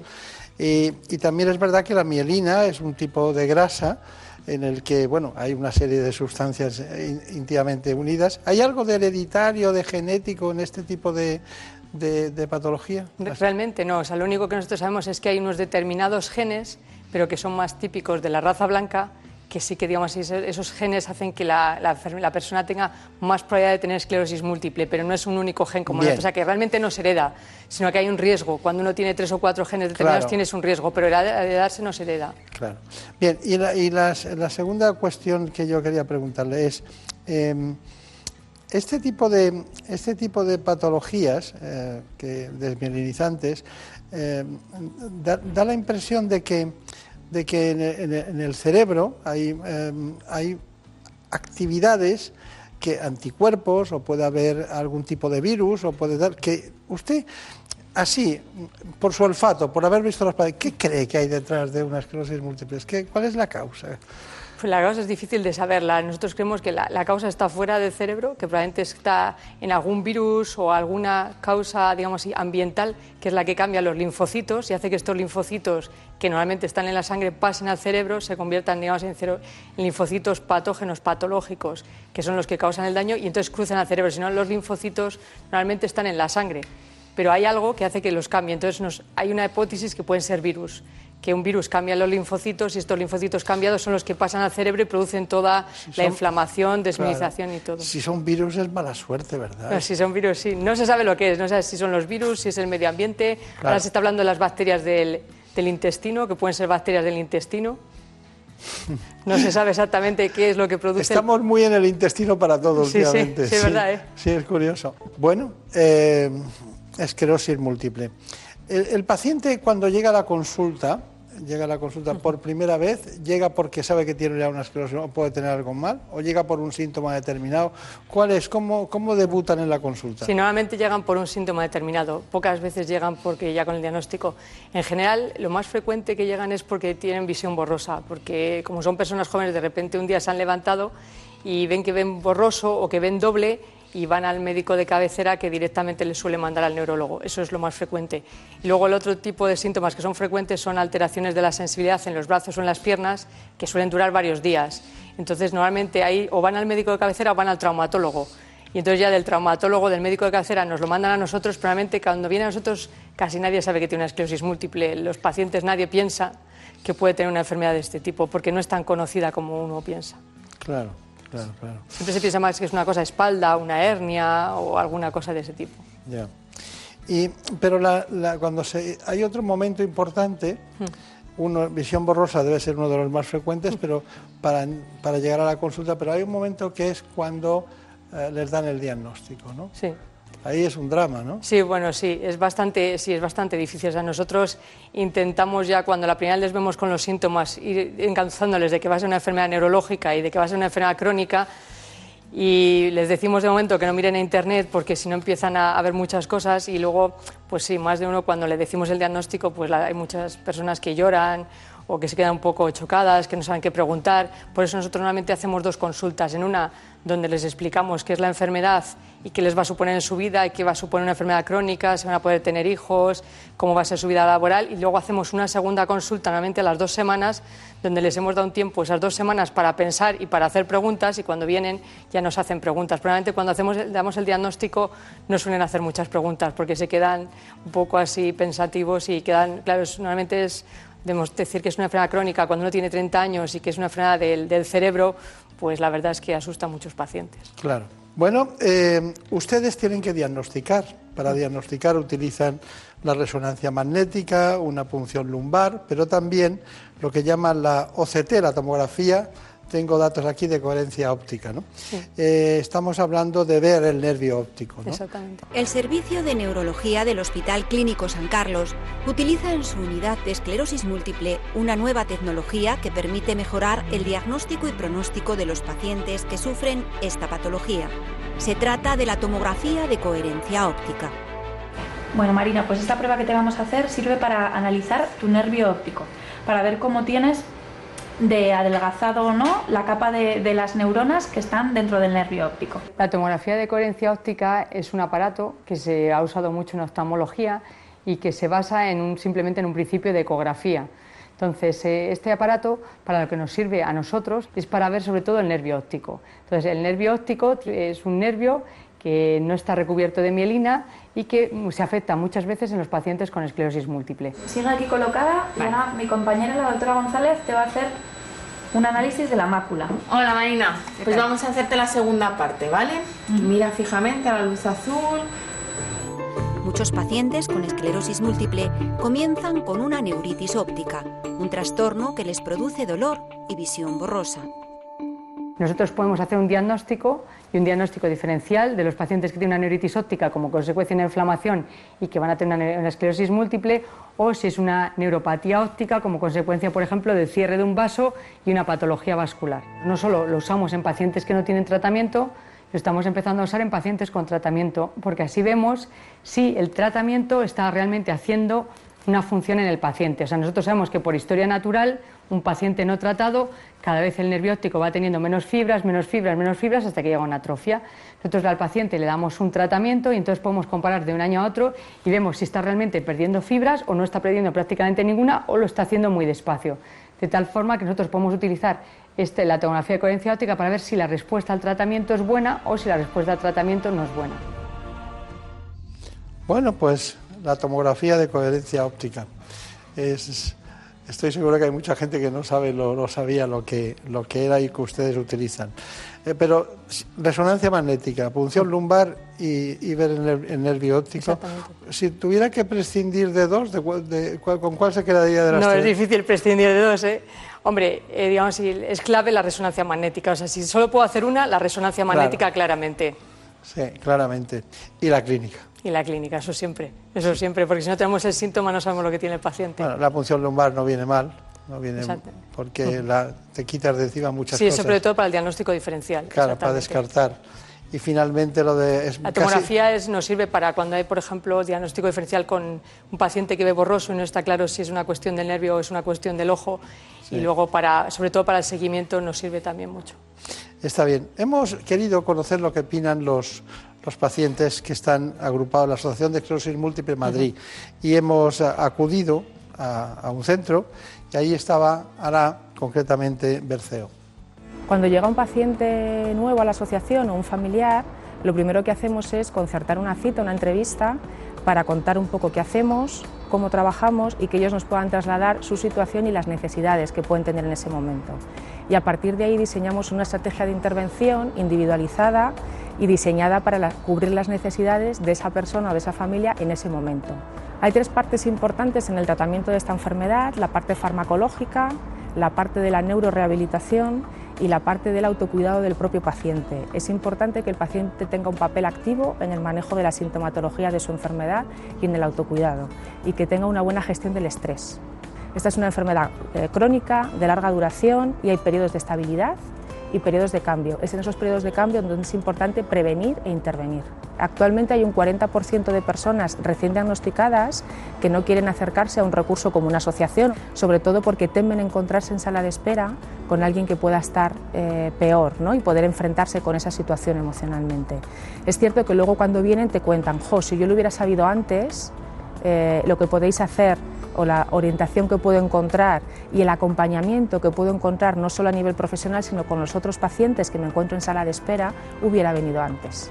Buscar información, tener un papel activo en el manejo de la enfermedad, eh, contarlo a las personas cercanas, tener el apoyo del entorno, facilita la convivencia con la enfermedad y facilita un buen afrontamiento de la enfermedad. Bueno, la- se transmitía mucha paz, pero había det- detrás hay, hay mucho sufrimiento. ¿no? Exactamente. Eh, ¿Es cierto el dato que afecta a 50.000 personas en España? Sí, exactamente. sí. Y es cierto que cada año se detectan 1.800 nuevos Sí, casos. es, es cierto, sí. sí. Cada eh, vez más, ¿eh? ya. Yo creo que nos estamos quedando cortos en las cifras. Bueno, es posible. Dígame una cosa, ¿qué, ¿cómo las tratamos? A ver, ¿cómo tratamos? Pues el paciente, hay que, lo primero es que hay que tratarlo desde el principio. O sea, antes se esperaba a ver qué pasaba y tal, y eso ya no. O sea, como he dicho antes, el tiempo cerebro hay que tratarlo desde el principio. O sea, en cuanto se diagnostica, hay que tratar al paciente, porque eso evita que el cerebro se vaya dañando. Y luego, para tratarlo, digamos, si tenemos dos tipos de tratamiento, cada día, como tenemos lo que llamamos el tratamiento personalizado, lo que se trata es de a cada paciente darle el que, el que le está más adecuado. No todos tienen que tener todos los tratamientos, ni todos, ni un tratamiento para todos. Entonces tenemos lo que se llaman dos líneas, y la primera línea es cuando el paciente empieza con la enfermedad, que son tratamientos que tienen una eficacia moderada, pero no tienen prácticamente efectos secundarios, o sea, que tienen pocos efectos secundarios y el tratamiento el paciente los tolera bien y normalmente pues le permite seguir trabajando y normalizando su vida.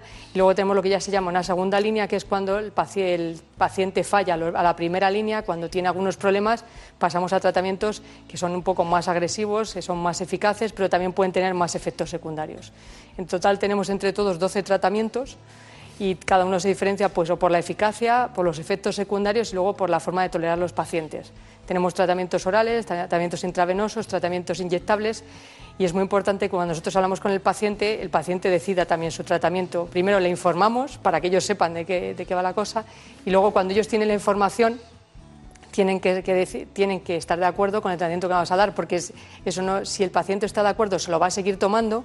Si el paciente no está muy de acuerdo o no lo quiere, no se lo va a tomar. Y entonces al final no es eficaz. Un tratamiento que no se toma no es eficaz.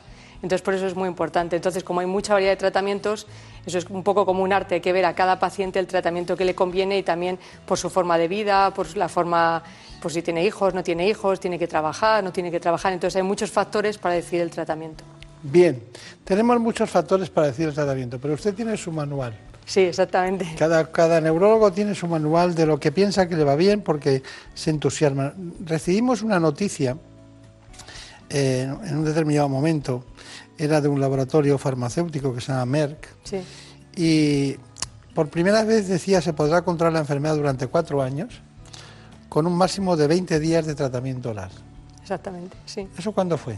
Sí, pues esto ha salido hace salió a finales del año pasado, salió en, en- bueno, en Europa había salido antes, pero bueno, salió como en junio, julio del 2018 ha salido y es un tratamiento nuevo.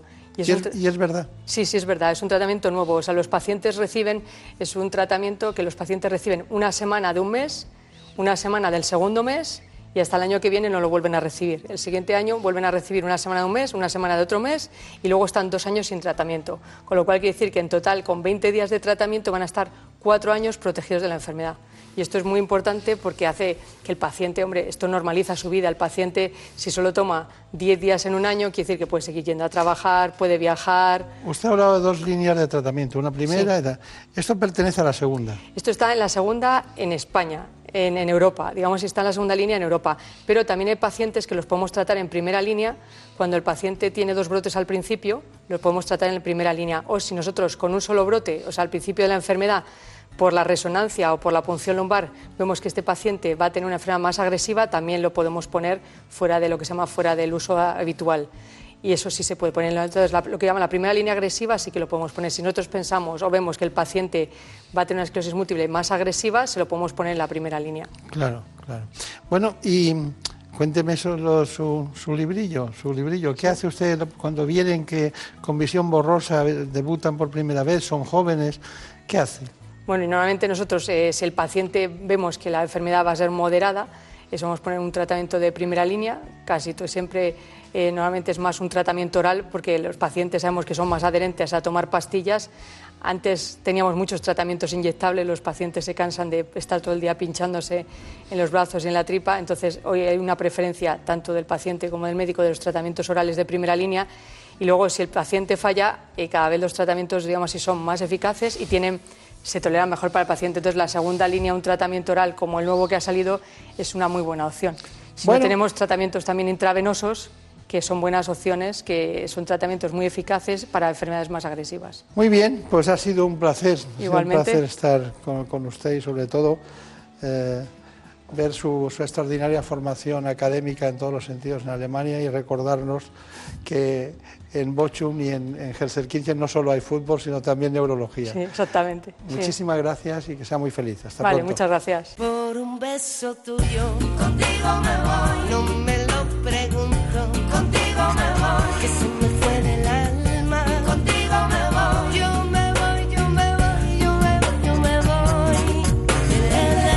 Nos vamos con la seguridad de que hemos hecho un espacio adecuado para todos ustedes. Ha sido posible gracias a los contenidos del programa ¿Qué me pasa, doctor? que se emite los domingos en La Sexta. Esa gran cadena del grupo A3 Media. Aquí en Onda Cero me han acompañado con todos ustedes Marta López Llorente. Ella lleva la producción.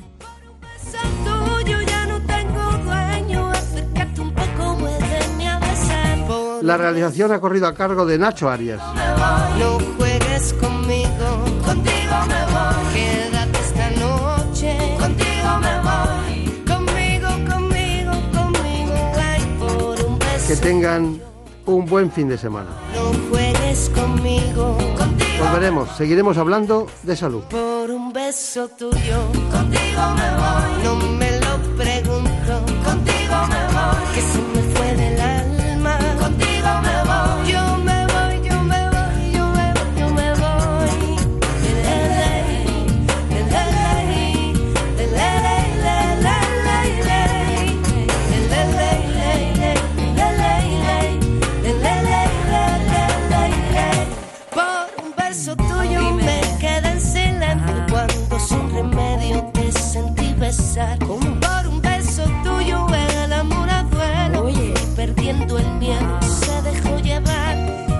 el